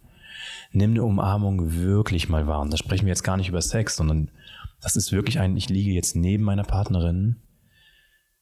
Was passiert da mit mir? Lass ich da jetzt wirklich los? Ist da Widerstand? Wo spüre ich den? Okay, dann atme ich da rein, ich kommuniziere den. Und dann ist man wieder eine Ebene tiefer und tiefer und befreiter und heilender. Weil dann nimmt man so, ist, ist auch gar nicht schlimm. Dann hat, ist man mit der Partnerin halt nur ein halbes Jahr zusammen. Das ist aber nicht schlimm. So, weil du hast über dich was gelernt und du wirst nicht sterben, nur weil du weiterreist, kleiner Florian. So. Aber diese Storys sind dann bei mir präsent da, ja, auf jeden Fall. Aber auch da nimmst du ihn an, an der Hand. Und Hand. tröste ihn, so gut wie es geht. Und der schreit natürlich auch richtig laut, ne? Also das ist dann wirklich schlimm. So dass man dann, es ist einfach, der schreit laut und ist gleichzeitig aber auch super intelligent, welche Stories der mir dann erzählt. Warum, also das ist schon so der, der, der, kleine verletzte Florian, der kleine verletzte Anteil in jedem, der will dann auch überzeugen, so das erwachsene Ich, anders zu reagieren. Also wirklich so. Wenn wir uns einfach allen immer voll hingeben würden, Mann, uns geht's gut, wir werden nicht sterben, wir müssen nicht mehr überleben heutzutage. Aber diese Überlebensprogramme sind halt da und so funktioniert irgendwie unser Ego-Verstand halt. Und der will uns beschützen, aber der hat uns ja auch nur lieb. voll, voll. Ne? Das ist eigentlich das, was ja auch mit Eltern und also richtigen Eltern und richtigen Kindern passiert, dass die Kinder ja krass einfach einen, Inf äh, einen Einfluss auf die Eltern haben. So, die möchten kommunizieren die ganze Zeit und da findet eine Beziehung statt. Das passiert intern auch. Von daher kann man in dem Fall auch von Internal Parenting reden, also internalisiertes ja, erziehen. Und ähm, wenn man sich das mal anschaut, die Bedürfnisse von, von kleinen Florian und die Bedürfnisse von Oscar, wie findest du einen Weg, euch beide zu befriedigen, also eine wirkliche Win-Win-Situation zu kreieren? Mhm. Spannend. Das gelingt dann natürlich nicht immer, aber wenn es mir gelingt, dann nur aus der Ruhe heraus und beiden Anteilen, also das darf man sich wirklich so vorstellen, als würde jetzt hier der Erwachsenen-Ich Oscar sitzen und hier der kleine Florian. Und dann ist aber noch eine dritte Person. Und das bin dann ich, das wahrnehmende Bewusstsein. Achtung, jetzt wird spirituell. Das wahrnehmende Bewusstsein, was in der Metaebene sich die beiden Parteien einfach anschaut. Und so ein bisschen als Streitschlichter. Und das mein, deswegen, das nenne ich mal Reality Check. Zu sehen, okay, hier ist mein verletztes Ich. Okay, es mich beschützen. Der kleine verletzte Florian hat Angst davor, allein zu sein. Okay, da ist aber auch ein erwachsener Oscar, der möchte aber das Leben in vollen Zügen genießen und mag sich auch ausleben und findet auch einfach Frauen super toll. So und der, okay, jetzt zoomen wir raus und das bin dann ich. Das wahrnehmende Bewusstsein, das darf man sich auch wirklich so vorstellen. Das sind die beiden Parteien, ich sehe sie. Was ist denn jetzt wirklich die Realität? Und dann löst sich ganz viel ganz schnell auf. Es gibt kein Problem. Okay, ups. Ich möchte einfach nur mein Leben in vollen Zügen hm, mit ganz viel Liebe im präsenten Moment wahrnehmen. Beide Teile. Das Alle. Kind und der Erwachsene. Genau. Das haben sie gemeinsam. Das haben sie absolut gemeinsam. Und dem dann Verständnis gegenüberzubringen, das kann dann die dritte Person. Also das ist wirklich so, das Internal Parenting sehe ich so, damit man sich überhaupt, also damit da überhaupt Rollen entstehen, darf man die Rollen auch wirklich annehmen. Also ja, da ist ne, der Teil und der Teil und jetzt zoome ich nochmal raus. Aha. Es gibt auch so die Frage, so was würdest du deinem besten Freund raten? Das finde ich manchmal hilft auch, wenn man selber nicht weiterkommt. Okay, dann sieh dich mal, also identifizier dich mal kurz nicht mit dir selbst. Tu mal so, als wärst du dein bester Freund. Schau mal in den Spiegel und frag dich mal, Oskar, was denkst du denn so? Was? Hm. Also das funktioniert echt. Sich nicht damit identifizieren. Und dann klappt auch, dass man selbst der Papa für sich selbst sein kann. Oder die Mama.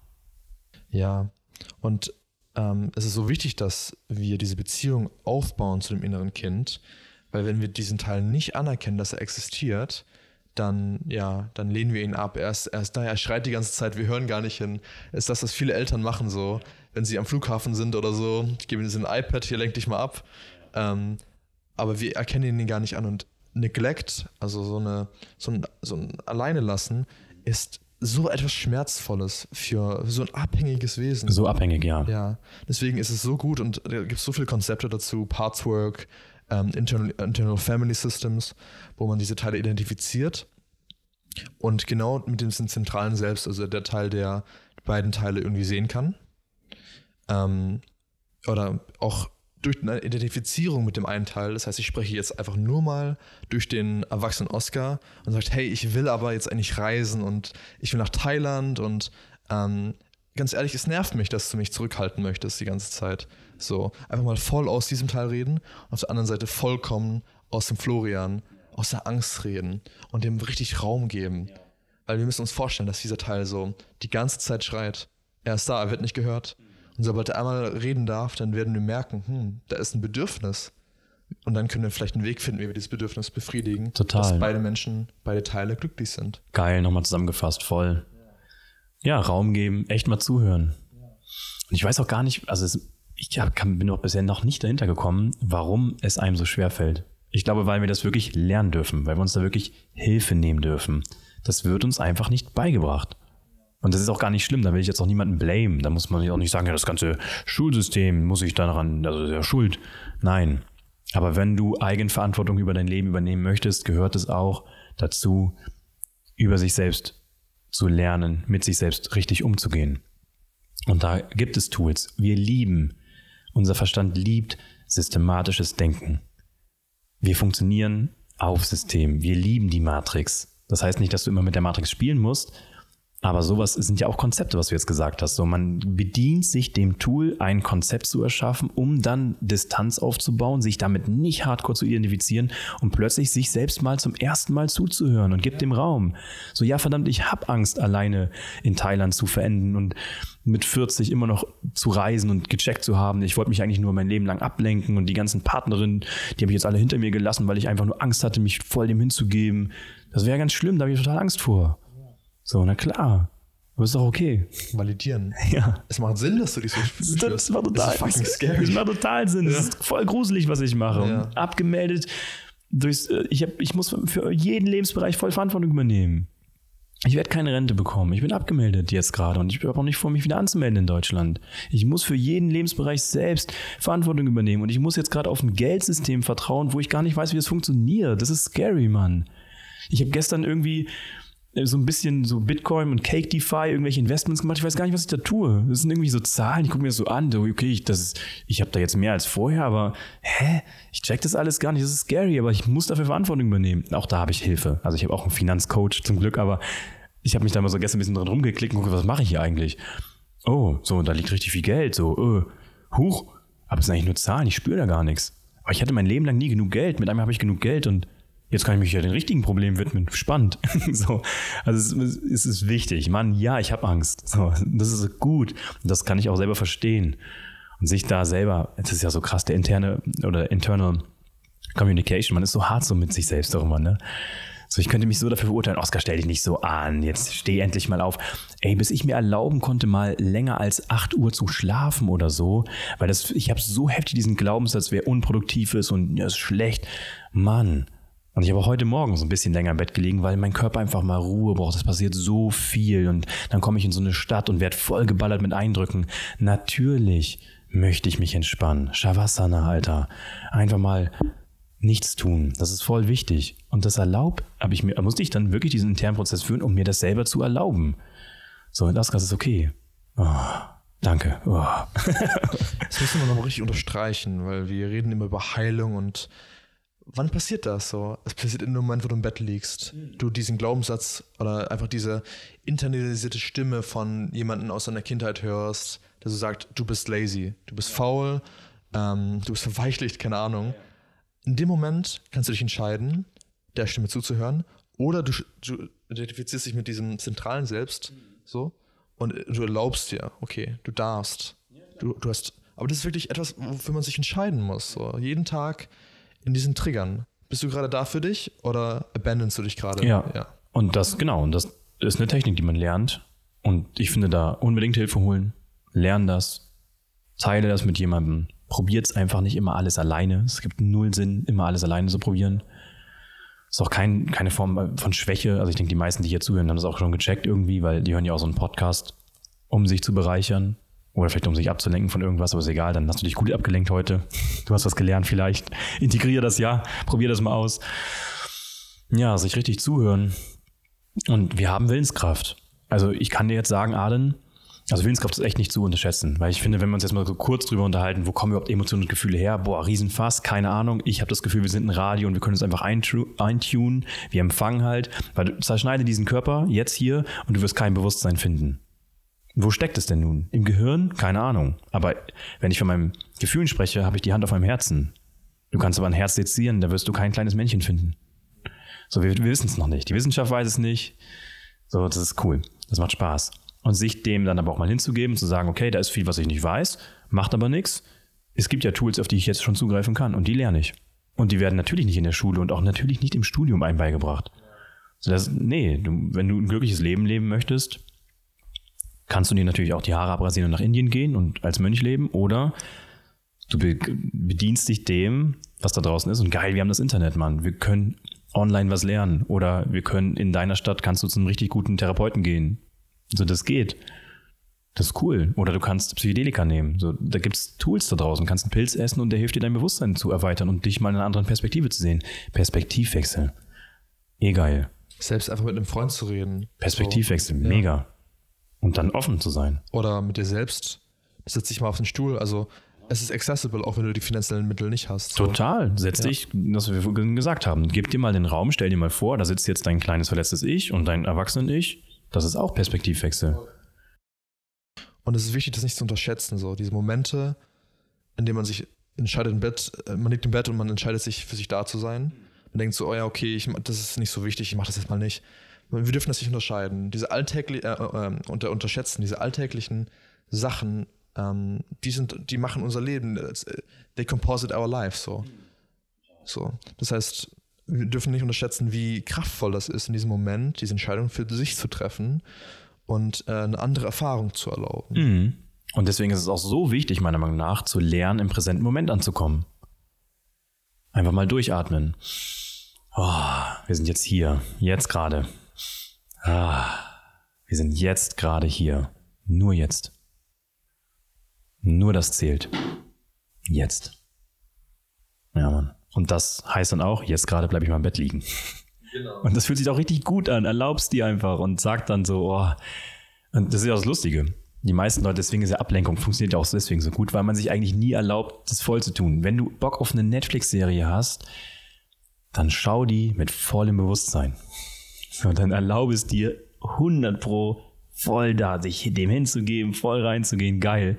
Aber schau nicht einfach nur Netflix und sei nebenbei am Handy und lenk dich mit irgendwie ab. Nee, wenn es geht, eine Sache zur Zeit, ey, auch Essen oder so, ne, Aden. Bewusstes Essen. Isst doch mal und nur Essen. Das ist richtig schön. Da kann man ja. richtig was erleben. Voll, so wenn wir die ganze Zeit eigentlich Multitasking betreiben, ähm, irgendwas anderes noch dabei machen, so. Wir werden niemals das Leben wirklich spüren. Wir werden niemals wirklich die Augen unserer Liebhaber sehen, so die Haut spüren, so. Allein das Wasser zu spüren, wenn man die, die Teller wäscht. Das sind intensive Erfahrungen, die wir erleben.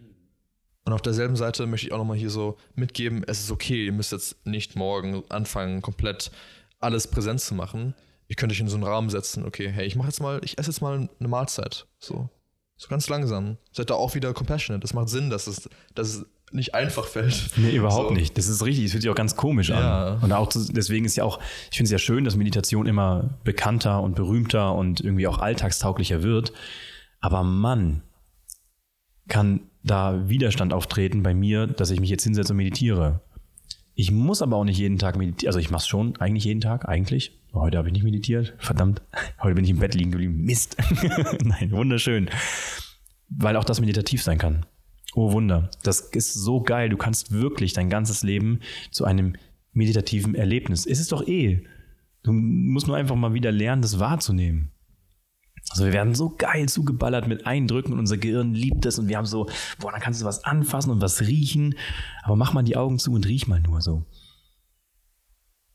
Hm, da ist richtig viel. Das ist, also das kann man lernen und ich muss sagen, mich hat das sehr, mich macht das sehr glücklich. Also mir hilft die Natur dabei, so einfach mal spazieren zu gehen, ohne Podcast oder auch mal wirklich nur spazieren zu gehen, auch nicht reden, einfach mal laufen und spür mal so richtig, wie du läufst und der ganze Körper reagiert so und geil, mein Verdauungssystem verdaut ja gerade richtig gut und ich habe die ganze Zeit geatmet, ohne das bewusst zu kontrollieren, super.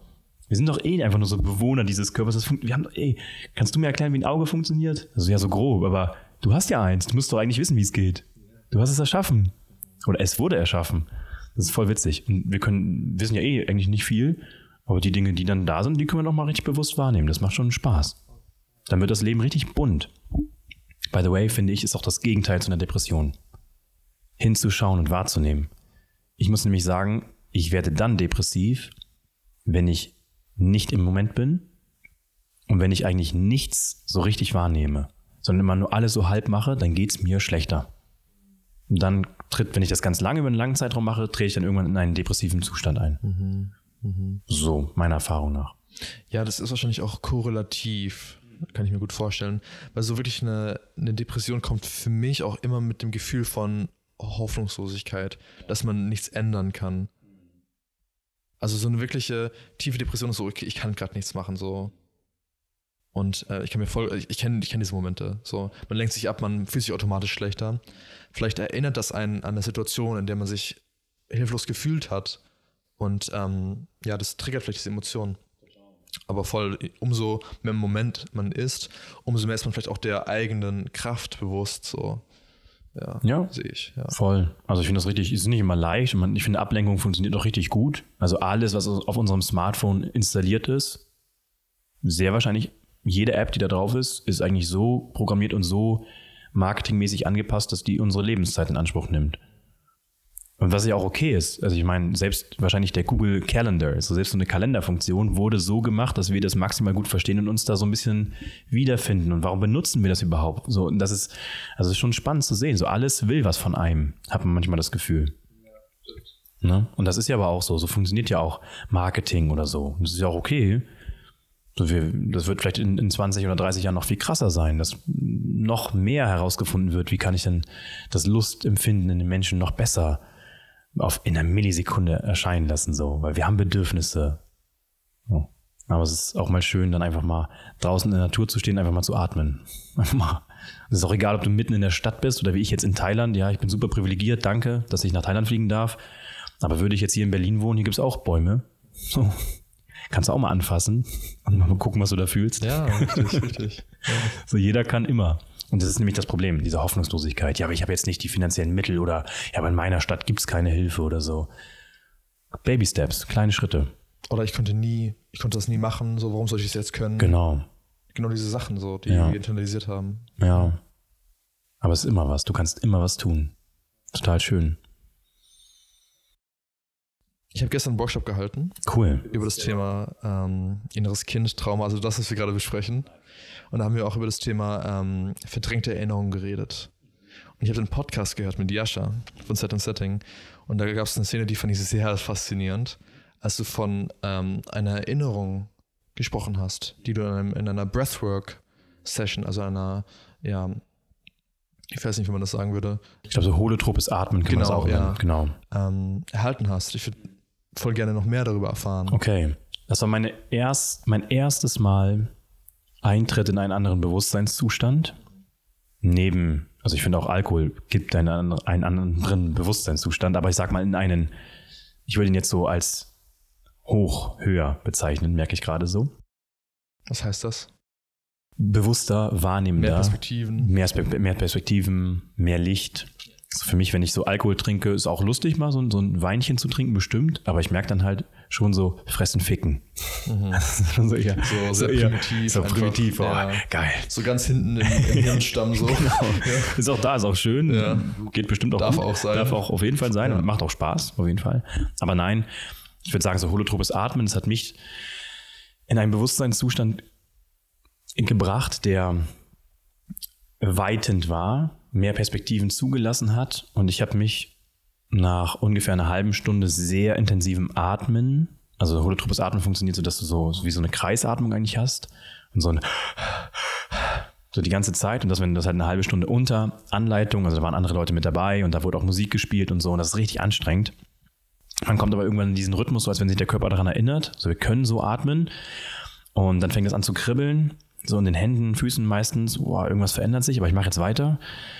Und dann fängen so die Arme an zu krämpfen bei mir. So richtig, ich konnte mich nicht mehr bewegen. So, ah, das ist wirklich der körperliche Schmerz, der so in einem wohnt. würde ich sagen. Und ähm, irgendwann gab es so einen Loslassmoment, da war der Schmerz so groß, da habe ich dann losgelassen. Und dann waren, meine Augen waren zu und ich habe mich plötzlich gefühlt, als wäre ich in dem, ja, in dem Leib meiner eigenen Mama, so in der Gebärmutter.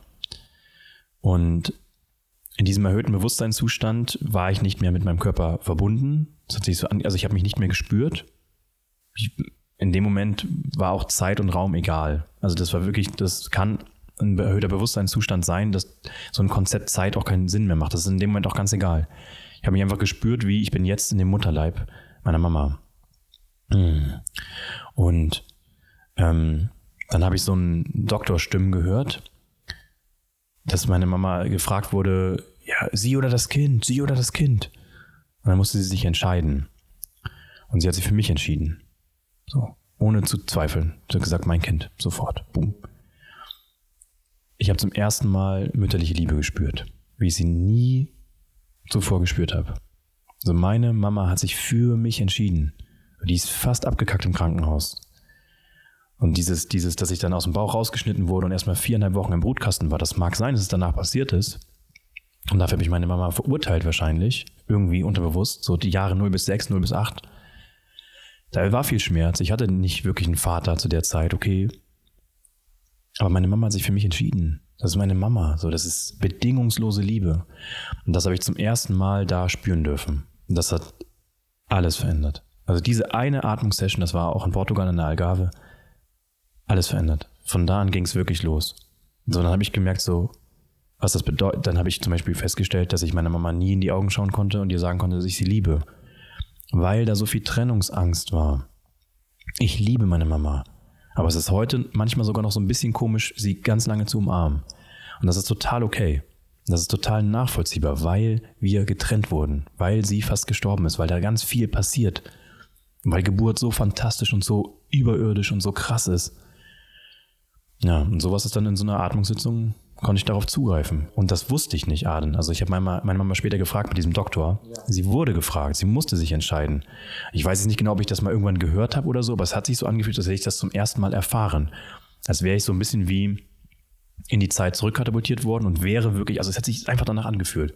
Und ich habe dann auch eine halbe Stunde lang so, Mama, Mama, so richtig so, wow, das war so krass und nur geweint. Ich bin, ich bin eigentlich zurückgekommen in den Körper, weil ich gemerkt habe, dass mein Ohr so gekitzelt hat, weil da so viel Tränen, die sind einfach rausgeschossen aus mir, losgelassen. So. Ja, das war wundervoll. Das habe ich meiner Mama dann auch gleich gesagt und sie konnte es auch total fühlen.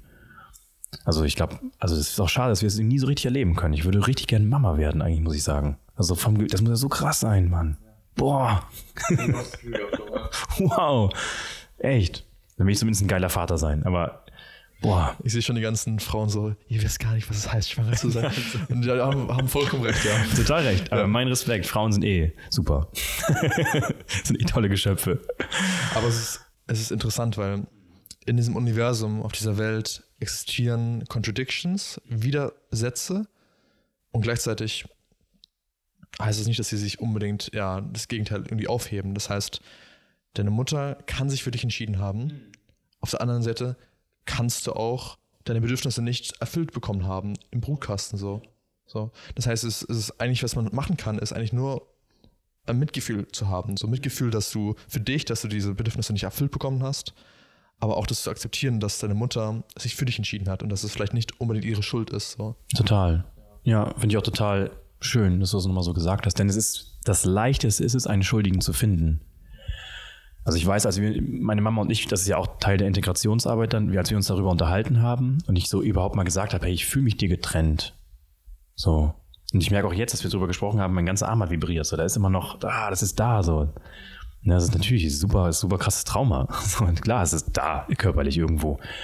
Aber es ist so schön, dann auch mit der eigenen Mama darüber mal zu sprechen. Und, aus, und jetzt kommt es, keinen Schuldigen zu suchen, sondern, und mein ultimativer Tipp, wahres Interesse an der Person gegenüber. Höre einfach mal rein, Mama, wie war das eigentlich für dich? Das hat so viel gebracht, mal zuzuhören, Mama, wie war das eigentlich für dich? Und da werde ich auch jetzt, wenn ich an Weihnachten jetzt nach Hause gehe, freue mich so auf dieses Gespräch wieder, genau das mal zu fragen. Mama, wie war das von den Jahren 0 bis 6 für dich? Wie war das dass du Mama geworden bist und selber so im Schmerz warst. Und meine Mama hatte irgendwann einen Gehirntumor und so. Mann, da war so viel Pain in dieser Frau. Mama, wie war das für dich? Und da freue ich mich drauf, dann als erwachsener Mann meiner Mama den Raum zu geben und sie dann e-, einfach mal Gehör zu schenken. So, da freue ich mich drauf, weil ich weiß, es wird mich auch so weiterbringen und so heilen. Dann kann ich sie so mehr lieben für das, was sie heute ist und für das, was sie damals war. Wir hören doch auch unsere eigenen Eltern, unserer eigenen Mama nie zu. So, du, es ist so leicht zu blamen, zu sagen, ja, wegen meiner Mama und die haben mich schlecht behandelt. Hast du ihr jemals zugehört? Hast du je, warst du jemals da? Für deine Mama. Als, und das ist das Schöne am Erwachsenenwerden, finde ich, oder als Mann werden. Das ist, by the way, eine Definition, was es heißt, Mann zu sein. Seiner Mama gehört zu schenken. Voll. Richtig da zu sein. Und nicht einfach nur zu blamen und zu sagen, ja, komm, wegen meiner Mama und wir hatten ja auch nicht das Geld und keine Ahnung. So, da kommen tausend Stories. Nee, hör mal richtig hin. Wie war das damals? Wie schwer war das für dich?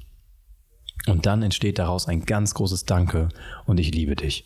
Und du hast es trotzdem getan, Mama. Danke. Du hast dich für mich entschieden. Danke. Alter, geil. Das ist so heilend. Ich habe genau dasselbe mit meinem Vater gemacht. Ich hatte eine sehr, sehr schwierige, schwierige Beziehung. Und eines Tages habe ich mich hingesetzt, so, weil mein Vater war emotional immer sehr reserved, so, blockiert. War halt einfach in seiner väterlichen Rolle von, okay, ich bin da für dich, so. Aber hat nie irgendwie zugelassen. Ich habe mich so hingesetzt und habe gesagt, wie geht's dir so? So, hallo? Wie geht's dir? Du, du, der, der reist auch um die Welt so. Der ist normal, das ist schon seit 20 Jahren oder so. Wie fühlst du dich denn damit? Ja. So, und, oder wie hast du dich damals gefühlt bei der Trennung, bei gewissen Situationen, die passiert sind, so? Und da ist wirklich was passiert, so. Eine ja, Auflösung. Geil. geil. Ja. Dieser ganze Druck, den, den, den man sich in sich spürt als Elternteil, ich kann es mir nur vorstellen, so. So. Ja. Ich konnte das aber auch nur, ich konnte nur diesen Raum geben, weil ich mir wirklich erlaubt habe, auch diese Wut zuzulassen zu ihm, dass ich meine Bedürfnisse nicht erfüllt bekommen habe. Ganz wichtig, meine Philosophie ist, you can't skip the steps. Du kannst diesen Schritt nicht überspringen. Ja.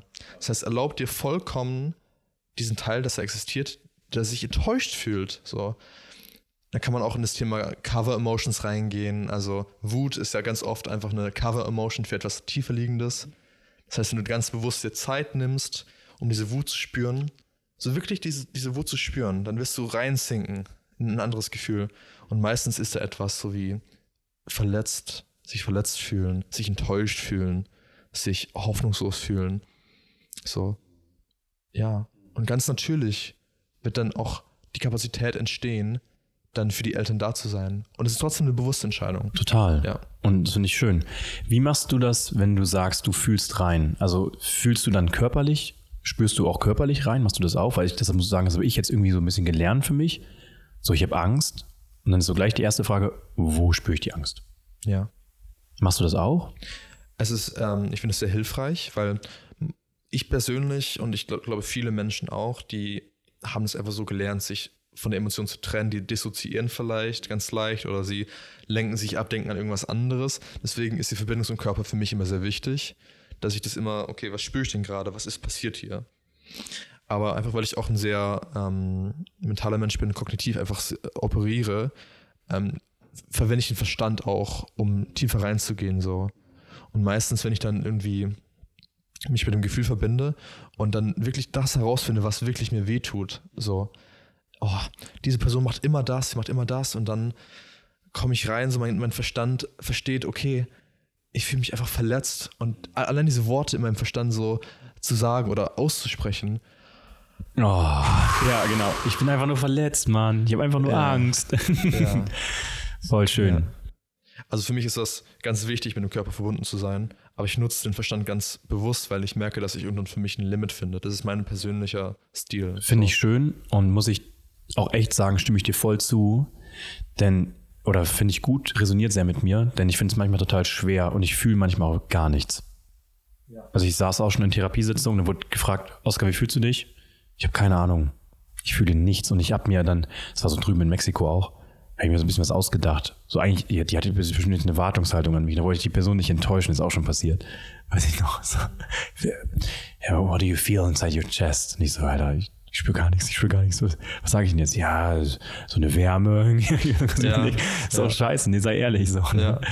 Und das darf ja, sein. Das darf sein. Du fühlst dich auch so aus dem Grund. Genau. Du bist nicht falsch, weil du dich so nee, fühlst. und es ist auch okay, dass du dann jetzt in dem Moment dann zum Beispiel sagst, nö, ich spüre da jetzt gerade gar nichts und dann, das ist ja das Geile, wir haben so viele Tools, auf die wir zugreifen können. So wie du sagst, nö, dann gehe ich so ein bisschen kognitiv rein oder mit der Arbeit, die du machst, so, total gut. Jeder hat seinen eigenen Weg und ähm, man darf auch mal ein bisschen was ausprobieren. Finde ich total gut. Und das ist so, so offen sein für Dinge, offen sein. Ich finde manche, das ist ja auch so dieses ganze, dieses ganze Thema Spiritualität. Wenn ich jetzt was von Psychedelika erzähle, ja, für Leute, die das draußen vielleicht noch nie genommen haben, denken so gleich an Drogen oder wenn ich jetzt so an, an zum Beispiel an Tulum denke in Mexiko, so ganz viel Party und ganz viel, ja, da rennen ganz viele Leute sowieso spirituelle Leute rum und auch ich sagte heute so, oh, weiß ich nicht, aber es ist auch voll schön, dass die Leute sich einfach ausprobieren und entdecken. Weil ich mir ist auch aufgefallen, ich habe da lange immer nur gejudged. Und ja, da gibt es ganz viele Leute, die auch vielleicht dann, es gibt ja auch sowas, so Spiritual Ego und Bypassing dessen. Aber ist auch okay, ist auch ein Weg. So, Hauptsache, die Leute kehren mal den Blick nach innen. Ist natürlich auch gefährlich, weil du kannst auch ganz viel Ayahuasca trinken und das denken, dass das dann die Realität ist und dass es nur die eine gibt. Nee, dazu gehört auch einfach pure Persönlichkeitsentwicklung, Psychologie, lerne den Verstand ein bisschen besser verstehen, richtige Gespräche, richtiges Umfeld, schafft jetzt so eine solide Basis und dann ist das so ein richtig gut, eine gute Lösung für ein unerschütterliches, friedvolles Leben. Total cool. Also es gibt viele Wege und es gibt viele Mittel. Das macht total Spaß, sich auszuprobieren. Und ja, geht mal raus und sucht mal in eurer Stadt nach holotropen Atmen. Macht das mal. Voll krass. da geht was. ich möchte noch einmal kurz zurück zum Thema Mutter kommen. Gerne. Ähm, wie war die Beziehung damals, im, im jungen Kindesalter zumindest erstmal? Also junges Kindesalter war sehr schwierig immer. Mir wurde nah, also erstmal noch vorweg an die Zeit, die ich mich nicht erinnern kann. Ich weiß, dass ich, so haben es meine Schwestern mir mal gesagt, ich war so der, der Einzige, der meine Mama aushebeln konnte. Also sie war so ganz, ganz viel, ganz wütend und ganz viel, ganz frustriert, würde ich sagen. Und hat auch viel so rumgeschrien. Also war nicht leicht für sie. Und ich war der Einzige, der so mit den, mit den Äuglein so ein bisschen blinzeln konnte oder so ganz ruhig war und die vielleicht sogar so ein bisschen Gehör geschenkt hat. Also als Kleinstkind, so mit vier, fünf Jahren oder so. Und damit konnte ich meine Mama gut aushebeln. Und die Eigenschaft habe ich leider verloren. Ich würde sagen, weil sich mein Ego weiter ausgebaut hat. Und dann wurde ich rebellisch. Und dann habe ich sie dafür verurteilt, warum bist du so schwach, heul mal nicht rum. Habe ich immer so gesagt, heul mal nicht rum, stell dich mal nicht so an. So auch nach ihrem Gehirntumor. So was, so schlimm kann es ja nicht sein. Oh, so war. Also es war sehr gegen meine Mutter und sehr verurteilend. Ich habe sie auch dafür viel, würde ich sagen, aus heutiger Sicht viel verantwortlich für meinen Schmerz gemacht. Ich habe mir als Kind, also ich hatte, ich als, es gab Zeiten, da weiß ich, da war ich bei einem Psychologen, weil ich mir büschelweise die Haare ausgerissen habe.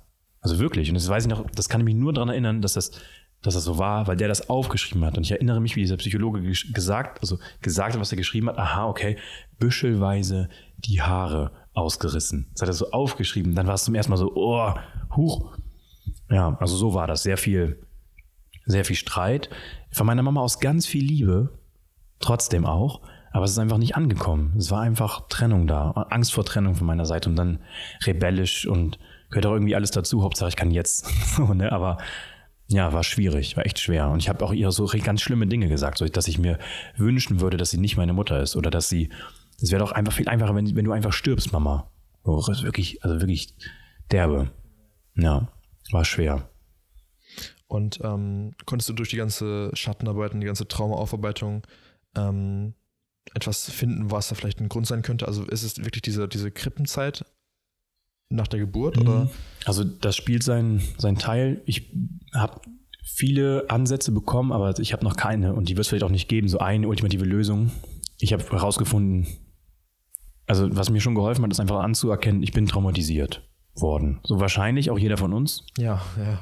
Sehr wahrscheinlich. Wir, bestätigen. Ja, wir sind eine traumatisierte Gesellschaft. Wir sind eine traumatisierte Gesellschaft. Punkt. Und das muss ich erstmal anerkennen. Das war so der erste Schritt. Okay, ich nehme das mal an und okay, da, da ist was. Mm, aber es ist ein Mix aus, okay, die Krippenzeit, getrennt von meiner Mutter zu sein, die Jahre 0 bis 6, die arbeite ich jetzt mit meiner Mama auch nochmal so ein bisschen auf und höre mal so ein bisschen rein mit meinen Schwestern, was ging da ab in der Familie, weil ich kann mich an nichts erinnern. Ich weiß aber, dass die eine Rolle spielen. Und ich weiß, dass da eine fehlende Vaterrolle war. Fehlende, guck mal, ist eigentlich auch noch eine Bewertung. Vielleicht habe ich auch gar keinen Vater gebraucht zu dem Zeitpunkt, wer weiß schon, ne? aber dass da so, ja, also es lohnt sich da reinzuschauen. Und das arbeite ich jetzt nach und nach auf, aber ich habe noch keine Lösung gefunden, weil ich bin auch sehr vorsichtig, weil ich auch gemerkt habe, zum Beispiel jetzt dieses Thema, ja, ich wurde aus dem Bauch meiner Mutter gerissen, ist doch klar, dass das mein Trauma ist. Nee, es ist klar, dass das einen Einfluss auf dich hatte, aber es ist auch wieder so typisch verstanden, das eine Trauma zu suchen. Ich will die eine Lösung. Nein, es ist komplex, es ist so komplex. Es sind viele Dinge, die da passiert sind. Und die sind aber passiert. Und wichtig ist erstmal zu anzuerkennen, sie sind da, schau sie dir an, By the way, ist es in der Vergangenheit. Du bist heute erwachsen. Das ist Vergangenheit. Da kommt wieder ein Moment an. Aber es ist passiert. Und da sind viele Dinge passiert. Lass mal drüber sprechen. Also es sind viele Dinge. Also wie gesagt, auch das Verhalten. Ich glaube, meine Mama, also mein Vater war nicht da und dann hatte meine Mama einen neuen Freund oder so. Ich finde das aus heutiger Sicht gar nicht so schlimm.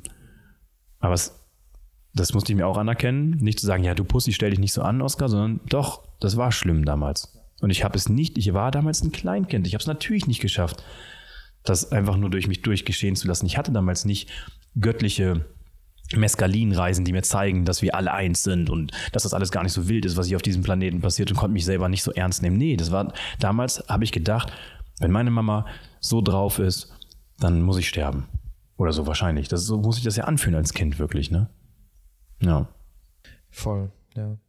Und ähm, es ist voll wichtig, dass man auch einen Mittelweg findet, dass man auf der einen Seite diese, ja, diesen Teil, der in einen jetzt im heutigen Erwachsenenalter auch affektiert, anzuerkennen, hey, das hat mich ähm, beeinflusst so und nicht in diese äh, Traumanormalisierung zu verfließen, die so einfach ist und so, ja, ist normal, es passiert jedem Kind. So, nein, ich habe in diesem Moment das und das gebraucht. Und das habe ich nicht bekommen. Und auf der anderen Seite auch im Moment ankommen zu dürfen, so. So. Und auch, ich fand es auch sehr wichtig, nicht wieder diese, dieses, dieses verstandmäßige, hey, dieses eine Trauma, sondern es darf auch komplexer sein. Mhm. Ja. Und, und ich finde auch, so, was mir auch geholfen hat, ist auch, dass sich wirklich bewusst zu machen, weil ich vergesse auch ganz schnell diese Dinge. So wie meine Mama das auch vergisst. Wenn ich mit meiner Mama drüber spreche, dann ist das so, nee, das war damals nicht so. Ich, nee, also ich weiß, dass es mir, also, aber so schlimm war ich nicht. Das ist auch gar nicht schlimm. Also für mich hat, hat sich das so schlimm angefühlt. Das ist mal voll wichtig, das zu verstehen. Es gibt immer Perspektive und, und, und wirklich, man vergisst auch viel. Also dieses Unterdrücken, das funktioniert so gut, dass du dich an Dinge in deiner Kindheit wirklich nicht erinnern kannst. Und ich muss auch sagen, durch die Arbeit mit Psychedelika zum Beispiel oder tiefen Therapien sind da Dinge hochgekommen, die waren mir gar nicht bewusst, dass die noch da sind. Also das, allein, dass ich heute da als gestandener Mann, mal schauen, wie ich da in zehn Jahren drüber denke, aber aus heutiger Sicht als gestandener Mann, der sein Leben irgendwie im Griff hat, dass ich, dass es mich immer noch beeinflusst, dass ich aus dem Leib meiner Mutter gerissen wurde und, und da keine Liebe war und Hilfe war. Ja, das betrifft mich heute noch.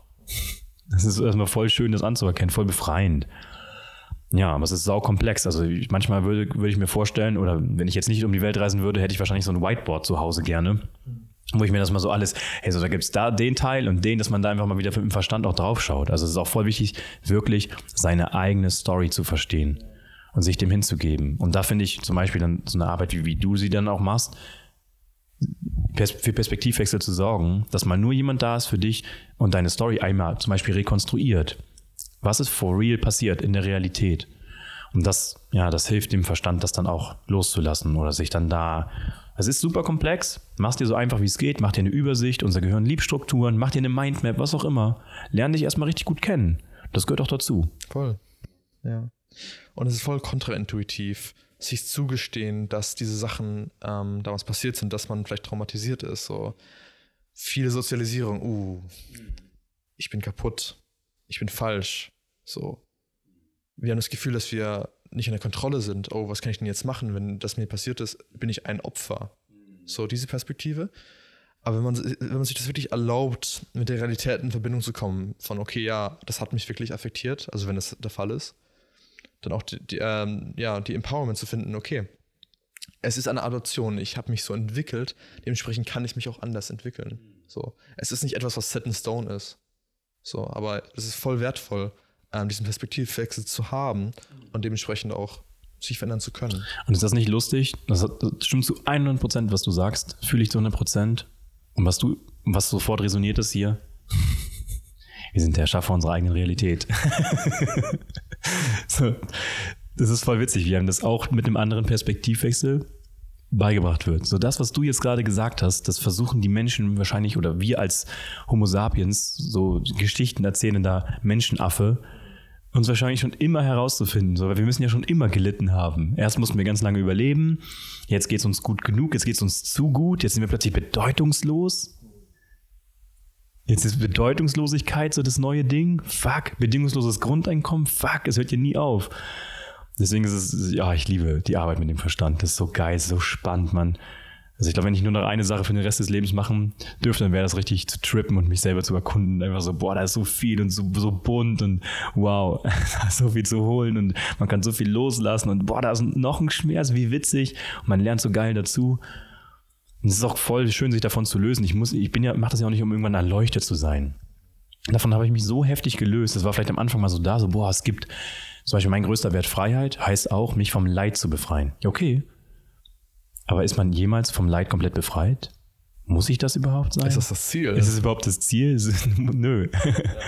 Das ist schön. Boah, großer Schatten in der Self-Help-Industry. Mhm. Oh, Leid. So. Ist das Schlechtes? Das ist das, was wir vermeiden müssen. So. Ja, nee. Ja. Nee, es ist, ist schön, es ist ein Geschenk. Alle Gefühle sind da, weil sie gefühlt werden wollen. Gefühlt werden wollen, so. Und alles hat seine Berechtigung. Nee, Schmerz ist geil. Angst zu haben ist richtig geil. Boah, so Angst zeigt für mich auch in die Richtung des potenziell größtmöglichen Wachstums. Wenn du vor was Angst hast, dann lohnt es sich so sehr, sich diese Angst, mal zu schnappen und da mal reinzuschauen. Und du merkst schon, das ist schon, ja, es ist männlich. Das braucht maskuline Energie. Das braucht Mut. Auch Weiblichkeit und Liebe. Aber in dem Moment, den Schritt zu gehen, ist, finde ich, das ist, das ist so für mich eine männliche Aktion, zu sagen, so, jetzt schnapp ich mich dir jetzt komm her, du Angst. Ist aber super gut. Ich mag das, mag das gerne. Aber wie gesagt, ne, auch mit Angstschweiß und du denkst wirklich, du stirbst. Das gehört dazu. Ah, Überleben, sowas Schönes. Hm. Wir leben im jetzigen Moment. ah, ja, Mann. Jetzt nochmal zum Schluss. Gerne. Ähm, du hast ja vorher am Anfang geteilt, was gerade bei dir ansteht. Klingt sehr aufregend da wir jetzt so viel über das innere Kind geredet haben, über Klein Florian.